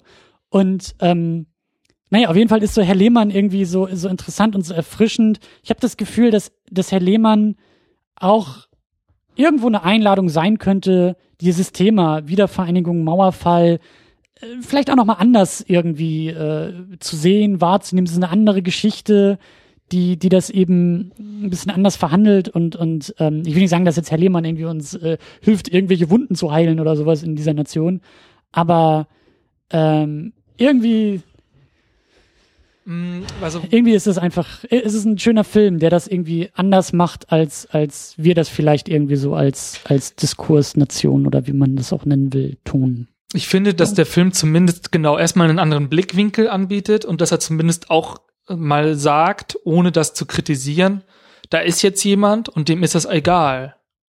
Dem ist das, dem ist sein, dem ist sein privates Umfeld und seine Sachen, die ihn wirklich, wirklich jetzt gerade ähm, beschäftigen, dem ist das einfach wichtiger. Der hat seinen Fokus ein bisschen verschoben. Das heißt nicht, dass die Welt ohne ihn stattfindet, aber die Frage für mich ist da auch so ein bisschen, ist das realistischer? Ist das unrealistischer? Es gibt da nämlich auch einen Aufsatz zu Herrn Lehmann, da wird, ähm, ich kriege ihn nicht mehr zusammen, aber da wird so ein bisschen die These angeschnitten. Es gibt zum Beispiel Aufzeichnungen vom 9-11, dass ähm, ganz viele so in der direkten Reakt also in der direkten Reaktion, als es passiert ist, irgendwas Nebensächliches gemacht haben. Die haben es gar nicht so Klar, wahrgenommen. das ist ja auch Teil dieser Erzählung. Die Frage 9-11 ist immer, wo warst du, als 9-11 passiert Genau. ist? Also gerade im amerikanischen Raum ist das sozusagen die Eingangsfrage. So das, Genau. was man zuerst irgendwie erzählt, wenn man über 9-11 aus einer persönlichen Perspektive redet. Und dass das aber im Nachhinein, sozusagen, je länger das her ist, neigt man dazu, das größer zu machen. Ja, das habe ich damit bekommen und ich war sofort betroffen und, und, und, und so Mhm, weiter. mhm, mhm. Und das ist so ein bisschen ähm, so ein, so ein, wie sagt man, Phänomen, ne? dass so eine kollektive, eine kollektive Wahrnehmung eines Großereignisses ähm, zur persönlichen Wahrnehmung eines Großereignisses wird. Und das ist ja das, was Herr Lehmann genau in dieser Zeit, wo Ost Nostalgie und Ostalgie ganz groß ist und wir alle waren froh, dass die Mauer gefallen ist. Und es, da gab es aber keinen, der da was anderes gesa gesagt hat oder so, der da halt auch aufzeigt, Leute, der, diese Person hat gerade ganz andere Probleme und hier ist mal eine andere Perspektive. Mhm. Und ich habe ich hab manchmal das Gefühl, für mich persönlich ist das manchmal ehrlicher. Wenn ich ganz ehrlich, wenn jetzt irgendwie was gerade passiert, irgendwo ein Anschlag oder sonst was, und ich muss mich aber gerade nebenbei noch irgendwie um einen Verwandten kümmern oder hab irgendwie gerade Stress mit irgendwie einem Arbeitgeber oder sonst was, ganz ehrlich, das beschäftigt mich mehr. Das ist dann einfach so. Und das ist vielleicht etwas, was man im öffentlichen Diskurs ein bisschen verpönt ist. Aber ich finde, der Film schafft es halt, das darzustellen, ohne das eine oder das andere zu werten. Und das finde ich halt eine sehr starke Leistung. Aber gleichzeitig würde ich eben auch nicht sagen, dass Gleichgültigkeit, also diese Gleichgültigkeit ist gar nicht so zentral in Herr Lehmann. Weil das Spannende ist ja schon irgendwie, dass die Figur Herr Lehmann und dieses Wendeereignis, das haben wir auch so ein bisschen versucht zu diskutieren, gar nicht so weit weg voneinander ist. Weil Nee, nee, genau. in ihm findet ja auch irgendwie so eine Neuordnung statt. Und da werden ja auch Mauern eingerissen und eine Wende Genau. herbeigeschworen und so. Und das finde ich ist vielleicht eher auch so etwas, ähm, das macht, also das liefert einen anderen Zugang zu diesem Ereignis, der nicht irgendwie weltpolitisch groß ist, sondern individuell klein ist, aber Teil Mhm. dieser, dieses Ereignisses irgendwie auch ist. Weißt du, so die Frage, also ähm, ich komme noch so ein bisschen aus dieser, gerade weil ich da von außen drauf gucke, genauso wie, wie Herr Lehmann. Herr Lehmann sagt, das betrifft mich ja gar nicht, was da passiert mit der. Ja klar, müsste man sich mal angucken, aber ich habe nicht das Gefühl, Erst dass da jetzt irgendwas erstmal austrinken. So. Und ich als kleines Wende oder eben nicht Wendekind, ich als kleines Wessi-Kind äh, habe jetzt irgendwie diese Faszination und dieses Bedürfnis und gehe auch von außen so daran, Mhm. weil ich meine, wir sind fast gleich alt so. Ähm, wir sind da so reingeboren worden. Ja, Mhm. wir waren zu klein, um da wirklich diese Ereignisse wahrnehmen zu können. Und für uns ist es halt völlig normal. Also ich habe jetzt auch nicht mehr diese, diese, dieses, dieses Kategoriendenken. Die Mauer ist halt überhaupt nicht in meinem Kopf, weil Ja. sie gab es halt nicht, als ich irgendwie groß geworden bin. So. Ja. Und ähm, aber ich finde das halt so faszinierend. Dann stehe ich hier irgendwie in einer Kulturbrauerei in einem Museum zur Dauerausstellung Alltag in der DDR und fast noch, also diese Metaebene zu dieser Ausstellung finde ich fast noch interessanter als die Ausstellung selbst, weil ich stehe in einem Museum, ja, bei dem halt Leute sagen, was soll das? Ja. Also stell dir vor, dass dein Kinderzimmer auf einmal Teil einer Ausstellung ist, Mhm. weil dieses große, oh, das ist jetzt überhaupt nicht mehr so, das ist eine Welt, die es so gar nicht mehr gibt, Mhm. ja, so ein Staat, der gar nicht mehr existiert. Das ist halt so, so absurd irgendwie, weil, ne, also das gibt es halt nur noch in Erinnerung. Natürlich gab es das. Und was Mhm. ist irgendwie, warum ist auf einmal das banale Kinderzimmer wert, in einer Ausstellung zu sein? Ja, weil es Okay. das halt nicht mehr gibt. Und das finde ich ist so, ist so, die, die, die Absurdität in diesem Museum zu stehen, ähm, das, das ist für mich so eine dieser Zugänge dahin, ja, das halt irgendwie, es ist so schwer da einzutauchen, so, weil ich brauche ein Museum, was mir ein Kinderzimmer zeigt oder eine typische Mhm. Wohnsituation oder irgendwie so einen typischen Kiosk, der da irgendwie ausgestellt wird und dann stehe ich davor und denke mir, es ist irgendwie schräg, dass das Teil eines Museums ist, so. Und, und das, diese Zugänge, also an denen bin ich halt irgendwie interessiert und ich habe irgendwie den Eindruck, also da schlummern so viele Geschichten und Mhm. so viele Erzählungen, die das irgendwie auf einer anderen Ebene als über Fakten und Zahlen und Mhm. irgendwie auch Geschichtsschreibung. Geschichtsschreibung ist natürlich wichtig, keine Frage. Und äh, ich nicht falsch verstehen, es geht jetzt hier nicht um irgendwie diese postfaktische Zeit, die irgendwie äh, über uns hereinbricht. Das will ich damit nicht sagen, aber ich will sagen, dass das halt ein Zugang ist, aber dieser Zugang über Geschichtenerzählung auch ein wichtiger Zugang ist. Wie du sagst, wie erzählen wir diese Ereignisse? Wie erzählen wir dieses Leben vorher? Und auch irgendwie, ich, ich glaube, dass einfach eine ganze Menge noch nicht erzählt wurde und auch noch nicht irgendwie über diese Erzählung wieder zusammengekommen ist, weil ähm, das ist irgendwie auch, also auch in so manchen Museen, wo ich einfach dann so, so Museumstafeln irgendwie lese und mir so denke, ey, das liest sich aber echt krass einseitig einfach nur, Mhm. so, so, so. Naja, auf jeden Fall, ich habe das Gefühl, dass da einfach dieser Teil der Geschichte irgendwie nicht wirklich, wir diskutieren da nicht wirklich drüber. Das ploppt manchmal dann so Ja. wieder auf, wenn, wenn, da brodelt irgendwas so unter der Haube. Da ist irgendwie noch, da sind Wunden tatsächlich noch nicht verheilt. So. Mhm. Und dann gibt's halt irgendwie Ereignisse und dann gibt's wieder so Erzähl- oder Erklärungsmuster. Wendeverlierer ist dann so ein Stichwort, was da irgendwie durch die Gegend äh, springt. so Und irgendwas, diese Wiedervereinigung, Mhm. ja, um die es ja geht, so, die ist noch lange nicht abgeschlossen. Das ist kein Ereignis, das ist Ja. ein Prozess. Und Ja. wie sehr gestalten wir diesen Prozess, frage ich mich so. Okay, ja. Da gibt es jetzt auch keine Antworten drauf. Also fühle ich jetzt nicht dazu gezwungen zu sagen, da ist jetzt irgendwie die Lösung oder so. Aber das wollte ich irgendwie nochmal so loswerden, weil, Mhm. ähm, wie gesagt, ich fühle mich irgendwie diesem ganzen Teil der Aber- Geschichte so verbunden. Naja, gut, einen Zugang dazu finde ich. Ähm, denn was in Herrn Lehmann passiert, um wieder zum Film zu kommen, ist ja, vielleicht kann man das so sehen. Der Mauerfall wird vielleicht von Herrn Lehmann nicht wirklich äh, beachtet, dennoch passiert er ihm. Und das haben wir ja schon festgestellt. Ähm, Mhm. aber an diesem Tag passiert ihm auch, dass er 30 wird. Mhm. Und es passiert ihm auch, dass sein Freund in der Klapsmühle landet und gestern Abend hat noch seine Freundin mit ihm Schluss gemacht. Das führt eigentlich dazu, dass die individuelle Geschichte des Herrn Lehmann durch verschiedene Faktoren, die gesellschaftlich oder individuell sein können, geprägt werden. Und das ist, vielleicht ist das schon eine Leistung sozusagen, das große gesellschaftliche Ereignis einfach auf eine Ebene mit anderen verschiedenen. Und guck mal, da haben wir ja vorhin auch drüber gesprochen. 30, ne? Ich habe noch Scherze gemacht. Ich weiß nicht, ob das jeder kennt. Im Norden muss man übrigens, äh, im Norddeutschland, Das brauchst du gar nicht erzählen. doch, nicht, das dass da erzähl jemand kurz. Wenn irgendjemand äh, mit 30 noch nicht verheiratet ist, dann muss er fegen und irgendwie Schnaps ausgeben und so einen Quatsch machen. Fegen heißt irgendwie, der Marktplatz wird mit Sägespänen oder Müll oder Legostein oder was auch immer irgendwie vollgeworfen. Und dann muss man da wirklich mit dem Besen ran und diesen Platz wieder sauber fegen.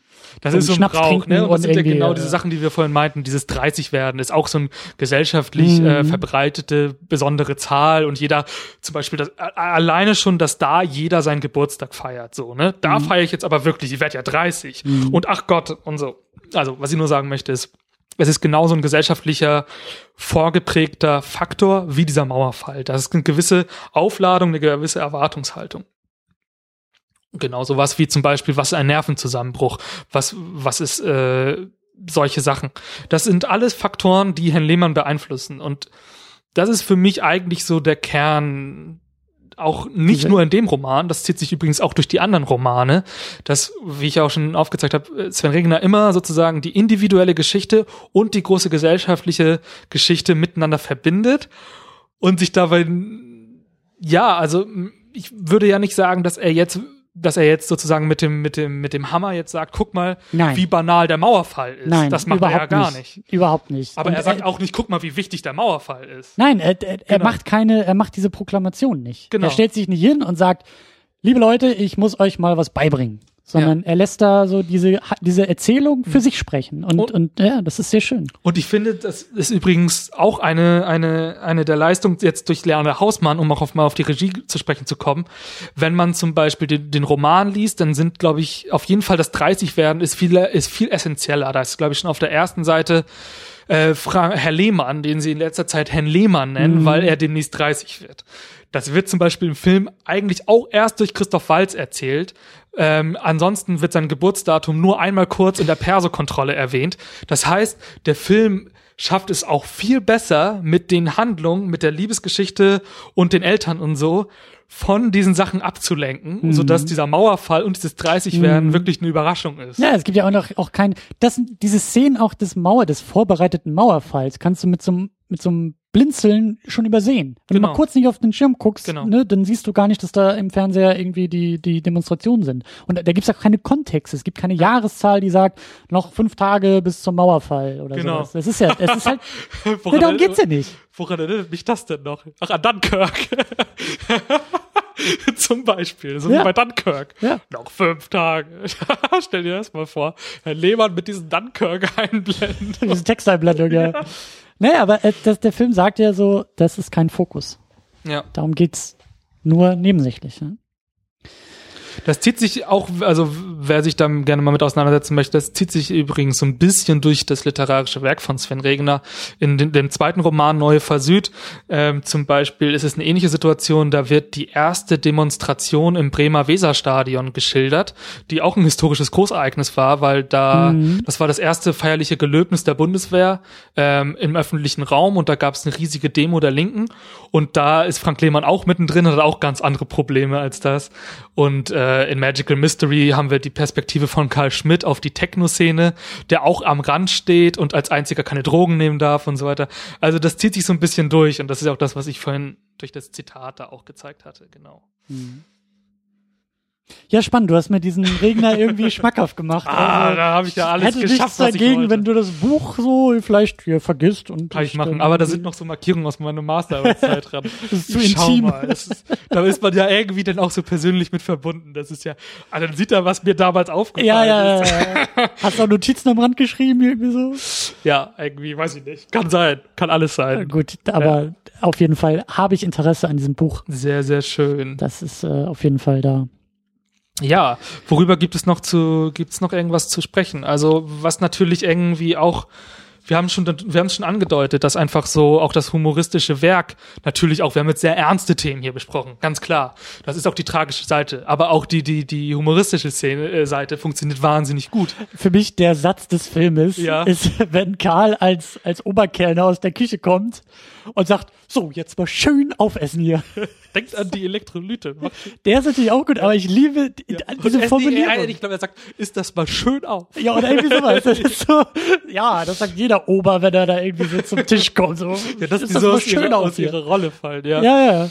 Es, aber- da gibt's einfach tolle Sätze. Es gab zum Beispiel jemanden, was ist für mich auch eine wichtige Szene. Ich habe neulich auch irgendwo gelesen, dass, ähm, weil ich auch noch ein bisschen Recherche betrieben habe, zum Beispiel ist auch eine humoristische Leistung in den Pausen. Das ist zum Beispiel, wenn die Mauer fällt.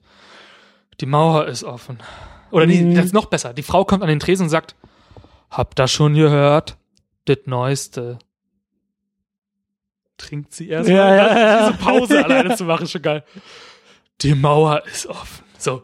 Dann sagt es nochmal jemand, die Mauer ist offen. Und da ist schon der Wirt, ja, ja, hat vorhin schon jemand erzählt. Ja, ja. Und dann machen sie auch erst den Fernseher an, ne? Das ist Hat geil. vorhin schon mal jemand Ja.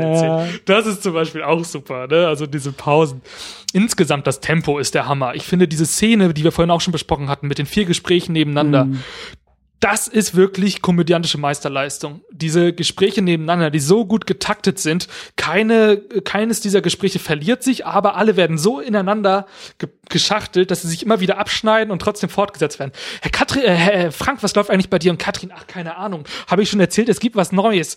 Mensch, was ist eigentlich dieser Kristallreiner, der ist komisch und so weiter. Und das ist Was eigentlich mit Schneiderjürgen? was eigentlich, und da kommt noch Schneiderjürgen dazu und so weiter. Und vor allem auch der, der ausspielt, dass da gerade, glaube ich, vier, fünf Leute sich unterhalten und immer einer was weiß, was der andere noch nicht weiß und so. Das ist wirklich das Drehbuch und die Regie und die Darstellung. Ich finde, Ja. das ist so einer der Szenen, wo wirklich, und darauf möchte ich auch noch mal hinaus, ähm, es ist erstens eine verdammt gute Tragikomödie, weil das so, weil es die Darsteller nie äh, auslacht, weil es immer die auch Ja. die lustigen Szenen mit einer tragischen Hintergrundgeschichte verbindet. Wenn diese Sätze gesagt werden, wie irgendwo da draußen ist immer ein Job von Super Karl und du weißt aber, Super Karl bricht am Ende zusammen, dann bekommt das auch gleichzeitig was Trauriges. So. Also das, aber es ist auch eine verdammt gute deutsche Komödie einfach. Ich finde, für mich ist Herr Lehmann eine der besten deutschen Komödien, die zeigt, wie man ohne platt zu sein, ohne einfach nur irgendwelche Plattitüden rauszuhauen, eine Komödie richtig erzählt, wie man mit den Charakteren umgeht. Und Ja. ich muss immer noch sagen, Leander Hausmann, auch über, ähm, Sven, äh, über Herrn Lehmann äh, hinaus, gehört für mich auch wirklich dazu einer, der das am besten beherrscht. Und das möchte ich auch an Filmen wie Sonnenallee oder auch Robert Zimmermann wundert sich über die Liebe. Ähm, die machen das auch sehr, sehr gut. Kenne ich beide nochmal nicht, aber der Robert Zimmermann ist ja mit Tom Schilling in der Hauptrolle. Mit Tom Schilling ich in der Hauptrolle, gucken, da ist auch wieder ein großer Cast dabei und ähm, Sven Regner hat mit Element of Crime den Soundtrack äh, sehr beigesteuert. Mhm. Und der funktioniert für mich sehr ähnlich. Also der hat auch, da wird so ein bisschen klar, Leander Hausmann, ähm, und das merkt man auch so ein bisschen, glaube ich, seine Theaternähe, der kann das einfach gut. Also so Mhm. Komödien insgesamt, aber auch die tragische Seite darf er nicht zu kurz kommen zu lassen. Und deine Lieblingsszene müssen wir natürlich noch erwähnen. Im Welches? Filmrauschpalast. Achso, Karl, der mitten im Film aufspringt. die hätte ich jetzt echt vergessen. Ähm, ja, meine Lieblingsszene, aber das Also ist eher das erklärt auch, wie du mit diesem Bild die ganze Zeit bei Twitter um dich wirfst. Es ist einfach meine Lieblingsszene. Ich mag es ja, wenn wir schon, wir haben schon die ganze Zeit davon gesprochen, in Herrn Lehmann die, Szene, äh, die Szenen, also mit Szenen meine ich jetzt die Gruppen, die dargestellt werden. Sie, sie, sie werden alle so ein bisschen, ja, sie, man, sie werden alle auch mal gebrochen, ne? Also die, die SO36 ist eigentlich total erzkonservativ, äh, man hält von denen hält man das und von denen hält man das. Und genau, also meine Lieblingsszene ist eigentlich mittlerweile aber auch erst geworden, weil ich manchmal, ich mag es einfach manchmal nicht, ähm, wenn man sozusagen in der Filmbesprechung in diesem Raum, in dem in diesem Szene, in der wir in der wir uns befinden, wenn man so, naja, wenn man so ein bisschen Cineast Wenn der Monokel dann irgendwie aus dem Auge Monokel da fällt, so ne? sitzt, ja, und äh, so. Und genau, und da gibt's diese wunderschöne Szene, wo sie gerade Star Wars gucken und das ist es ist, ist einfach dieser geile Filmrauschpalast. Da liegen Hunde rum, da wird mit Popcorn rumgeworfen, die Füße liegen irgendwo sonst wo. Also keiner benimmt sich da jetzt irgendwie elitär. Und dann geht Karl da so los und will, äh, will glaube ich, Bier holen und wird so überall beschmissen und ausgebuht. Weil er durch die Reihen läuft und das Bild versperrt, ja. Ja, lauter Cineasten hier. Hä? Und das ist einfach meine Lieblingsszene, weil genau so komme ich mir manchmal in der, in, in der Filmszene, Im Filmdiskurs im auch, Filmdiskurs ja, vor, ja. wo sich alle mit ihrem Popcorn bewerfen und sagen, wie man sich zu verhalten hat und was man jetzt schon wieder falsch macht. Ich nicht böse nehmen, aber es ist für mich, ich hätte diese Szene so gerne als GIF, die sich in so manchen, äh, manchen Besprechungen einfach mal so reinstreuen lässt. Aber ja, ja. Und vor allem jetzt, wo wir wissen, dass es auch doch alles im noch geiler. abläuft, wo Christian äh, demnächst seine Live-Geschichte starten wird. Starcheck, ja. Ja. da weiß ich schon, wann ich Bier hole. Ja. Auch wenn ich keinen Alkohol trinke. Ich Äh, weiß aber auch, woher das Popcorn dann kommt, was geflogen wird. anderes. Äh, das ist meine Lieblingsszene. Ja, ja. Gut, dass wir das auch noch untergebracht haben. Jetzt sind wir durch, oder? Ja, ich, Ich würd sagen-. Lieblingsszene haben wir auch drin. Hast, Ja. Und deine Lieblingsszene war? Hast du eine? äh, die, wie er da aus dem Restaurant, aus der Küche kommt, schön jetzt erstmal aufessen. Dieser Satz, das ist, Ja. da kommt alles zusammen. Auch die ganze Szene, diese, diese, dieser ganze Moment dann in dem Ja. Film, das ist einfach so, alle bin, alle so zugeknöpft und versucht so sehr diese Rolle zu erfüllen und Ja. das, ich mag das. Und es sind so viele kleine Momente. Wie gesagt, Herr Lehmann ist einfach, also auch klasse gespielt. Ulm macht das wirklich so, so wunderbar. Das ist so auch, auch sprachlich. Also da bin ich halt eben jetzt auch gespannt auf das Buch von, von Regner. Ich, ich ähm, sehe diese großartigen Dialoge, die ja auch dann in diesen Rollen wahnsinnig gut transportiert werden von den Schauspielern. Da will ich mal in den Originaltext sozusagen gucken. Ich gehe davon aus, dass da schon sehr, sehr großartige und geschliffene Dialoge drin sind, aber das sozusagen mal in erster Quelle irgendwie Vor muss man dazu ja auch sagen, der, der, also der Roman wäre ja wahrscheinlich nicht äh, verfilmt worden, wenn der, wenn das Debütroman nicht ein Volk gewesen wäre. Es war ja ein Ja, Erfolgsroman. ja, ja. Ähm, klar. Und das sagte Regner irgendwie auch da in dem, in dem Bonusmaterial, in dem Interview, so nach dem Motto, ja, ich habe dann das Drehbuch geschrieben und da war ja klar, dass die Dialoge zumindest schon mal sitzen werden, so, weil das kann ich ja. Und Genau. äh, irgendwie so in, in die Richtung hat er das dann irgendwie formuliert. Und äh, ja, also das auch da ich werde noch mehr über diesen Film nachdenken müssen, Schön, zwangsläufig. ja. Ich glaube, die nächste Sichtung aus diesem Heldenkontext wird nochmal spannend. Ja. So, ähm, Ja, also, also diese Theorie, diese soziologische. Dieser Zugang, ja, ja, das der- ist eigentlich das Ding. Ja. Da kannst du ja natürlich, ja. Aber ich, ich glaube, meine Lieblingsszene ist wirklich einmal diese, diese, diese, diese Art-Szene. Ne, Mhm, die ich schon mhm. öfter jetzt erwähnt habe, aber auch weil Christoph Walz irgendwie auch so Christoph Walze spielt. Du weißt nicht genau, ist er jetzt eigentlich ein guter Arzt und sagt er diese Sachen Stimmt, ja. ist, oder sagt ja. er zum Beispiel, dass er jetzt das sagt mit der Dekonstruktion. Sagt er das jetzt, weil er seine Patienten gut kennt und weiß sozusagen, was man sagen muss? Ist das Empathie? Oder hat er auch so einen leichten Hau? Man weiß es nicht so Mhm, genau. Jetzt mittlerweile würde ich sagen, er kennt die einfach, weil er sagt ja am Ende auch, wir haben solche Fälle hier öfter. Also ich würde mal sagen, es ist Berufserfahrung. Er weiß, wie er auf die Leute zugeht. Ähm, dann einfach natürlich diese Szene beim Türken, wo er sich aufregt und wo er auch nochmal sagt, wenn man sich darüber nicht mal mehr aufregen kann, dass du ja mit Kristallreiner reingeschneit kommst, dann gibt es überhaupt nichts mehr, worüber man sich aufregen kann, dann ist man tot. Und das ist ja wirklich dieser Ausbruch aus seiner eigenen, aus Ja. seinem Stillleben. Ja.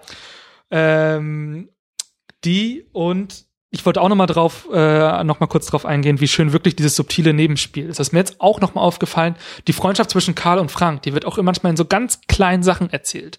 Zum Beispiel sitzen sie ja an dem Prinzenbad und dann kommt Katrin vorbei Mhm. und Katrin sagt, äh, naja, hier, ne, ihr habt auch euer Hobby alle, Bier genau, ihr habt euer Hobby auch alle zum Beruf gemacht und so. Und ähm, ne, ich meine, vorher trinkt, als Katrin noch nicht da war, trinkt Frank ein Bier zum Frühstück und so. Mhm. Und betrunkene Zeit ist ihm ganz wichtig und so. Und kaum ist Katrin da, will er das nicht mehr und er schiebt das immer so weg. Und dann kommt Karl und nimmt das Bier einfach. Und warum macht Karl das? Weil er ihn in dieser Szene einfach Aushelfen beistehen will, möchte. ja. Er will ihm, er hat erkannt, er möchte vor Katrin gut dastehen und hilft ihm. Und das sind so kleine Szenen, wo auch diese Freundschaftsgeschichte zwischen Karl und Frank wirklich toll erzählt wird. ja. Es lohnt sich, den Film nochmal zu gucken. Auf das ist das, was wir Fall. sagen wollen. Und ich möchte das auch mit Helmut Karasek sagen. Er ist nicht so banal, wie er vielleicht auf dem ersten, äh, auf dem ersten Blick äh, aussieht. Und ich kann es auch verstehen. Ich glaube, bei vielen ist er auch so ein bisschen als banale, ja, ja, deutsche Komödie abgestempelt. Ähm, aber ich sag's euch, Leute, und äh, da steckt Ich glaube, das haben wir. Ich glaube, das ist nach dieser, wenn ihr soweit gehört habt, dann, dann ist das sozusagen das Sprungbrett wieder in den Film hinein, falls Ja. ihr ihn noch nicht geguckt habt. Ähm, das war sehr gut, Henning. Das war ein, äh, es ist ein vorzüglicher 30. Geburtstag. Ich würde sagen, Ah. wir widmen uns jetzt wieder gleich dem Abelkuchen von dir. Abel Koken. Abelkuchen, ja. So sieht's aus. Und äh, ja, ähm, in der Übergangszeit, hätte ich fast gesagt, bis zu dem 30. November zu eurem und deinem Live-Event, da kann man ja auch noch weiter bei dir reinhören. Ne? Genau. Also da gibt's ja noch ein bisschen, ein bisschen Arbeit bis zum Finale. Ach Mensch, da habe ich auch noch eine Frage an dich. Denn es ist ja Oktober und bei manchen Leuten ist jetzt ja auch Horror-Oktober. Ja. Machst du eigentlich was dazu? Äh, ja, ich werde mit dem Nils von der Cine Couch was zum Oktober machen. Wahrscheinlich eher so Mitte Oktober, vielleicht ein bisschen Ende Oktober. Das muss alles noch so ein bisschen festgezurrt werden. Aber äh, ja, Oktober, also mit einem Film. Also Oktober Okay. ist ja eigentlich, glaube ich, irgendwie zwölf, zwölf, zwölf 13 Filme, Filme, dachte oder 13 Filme, irgendwie sowas, ja. Also so exzessiv. Ich habe eigentlich immer noch meine Liste aus dem letzten Jahr. Ich habe letztes Jahr gesagt, ich mache mal 13 verschiedene Medien, deswegen habe ich mir auch Stephen Kings It als Buch irgendwie gekauft und so. äh, ich habe ich hab da eigentlich noch viel nachzuholen aus dem letzten Jahr, aber ähm, filmisch wird es auf jeden Fall was hier geben, ja. Auf jeden Fall. Und du machst eine ganze Special-Sonderausgabe. Ne? Genau, also der Jan ist da ja, der Jan Peschel von der Cine Couch ist da ja zum Glück auch sehr offen, ne, also mit diesen Wie man es 13 auslegt, Filmen. ja, ja, genau. Ähm, genau, ähm, wir werden in der 20. Ausgabe ein Horror-Oktober-Spezial machen. Ich werde den Robert Baron da haben, der häufiger bei mir schon da war, mit dem ich sieben Minuten nach Mitternacht besprochen habe. Dann den Kevin Kopaka, der Feuer und Flamme ist. Und dann noch, und da freue ich mich auch besonders drauf, weil es ein Neuzugang ist, den Christian von den Devils and Demons Podcast. Also wirklich ein Fachpodcast um das Thema Horrorfilm. Bin ich sehr froh, dass ich den auch gewinnen konnte. Und das wird dann hoffentlich, äh, ja, sehr, Sehr spannend. Spooky, gruselig, Ich bin am Über- schaurig. Ich bin überlegen, ob ich sowas mache, wie dass wir irgendwie So so, ein paar Gespenster aufhängen bei dir so im Studio. ja, oder dass die Leute in ihren Antworten so Jumpscares einbauen. Das kannst du ja im Schnitt dann einfach mal so lauter aufdrehen, irgendwie so, wenn die Antwort kommt. irgendwie so. Genau. Das steht noch bei uns in nächster Zeit bevor. Tja, Und bei dir dann ja auch. genau, Oktober und irgendwie äh, Star Trek wird ein Thema, ne? Also Ja. Star Trek 2 dann am 18.11. im Filmrauschpalast. Ja. Ist, da schließt sich der Kreis. Es, ist, ne? es, es fühlt sich noch besser an, ja. Ja, ja, ja. Lauter Cineasten werden da vor Ort. Ich hoffe doch. Und äh, also wir zeigen Star Trek der Zorn des Khan, The Wrath of Khan im, im Englischen auf jeden Fall. Müssen wir mal gucken, ob wir auch an 35 Millimeter rankommen, damit es wirklich cineastisch wird und der Monokel wieder auf die Nase gesetzt werden kann. Aber ähm, vorher machen wir dann auch so ein bisschen Star Trek hier. Also Star Trek 1, The Motion Picture machen wir dann nur im Podcast und den zweiten dann irgendwie noch mit Kino und so. Und das wird dann auch, Harry Potter machen wir nochmal zu äh, zum Ende des Jahres. Stimmt, du geht's ja jetzt auch auf die Zielgerade. Absolut, da bin ich, gesp ich bin gespannt, wie es ja ausgeht. Ich bin gespannt, wie es ausgeht. Also wer da so nachher, na egal. Auf jeden Fall haben wir ja noch Äh, eine vielleicht hat Ron ja Nervenzusammenbruch am Ende und kommt ins U-Bahn-Krankenhaus. Meinst du, ja. ja, Ja, ja. Spannend. Dekonstruktion ist das Stichwort. Konstruktion. So, wir werden albern, das heißt, wir müssen jetzt so machen. Wir werden Gut, also drüben Cinematic Smash Brothers geht weiter und geht auf die Zielgeraden. Hier die erste Saison. mhm. Season-Finale.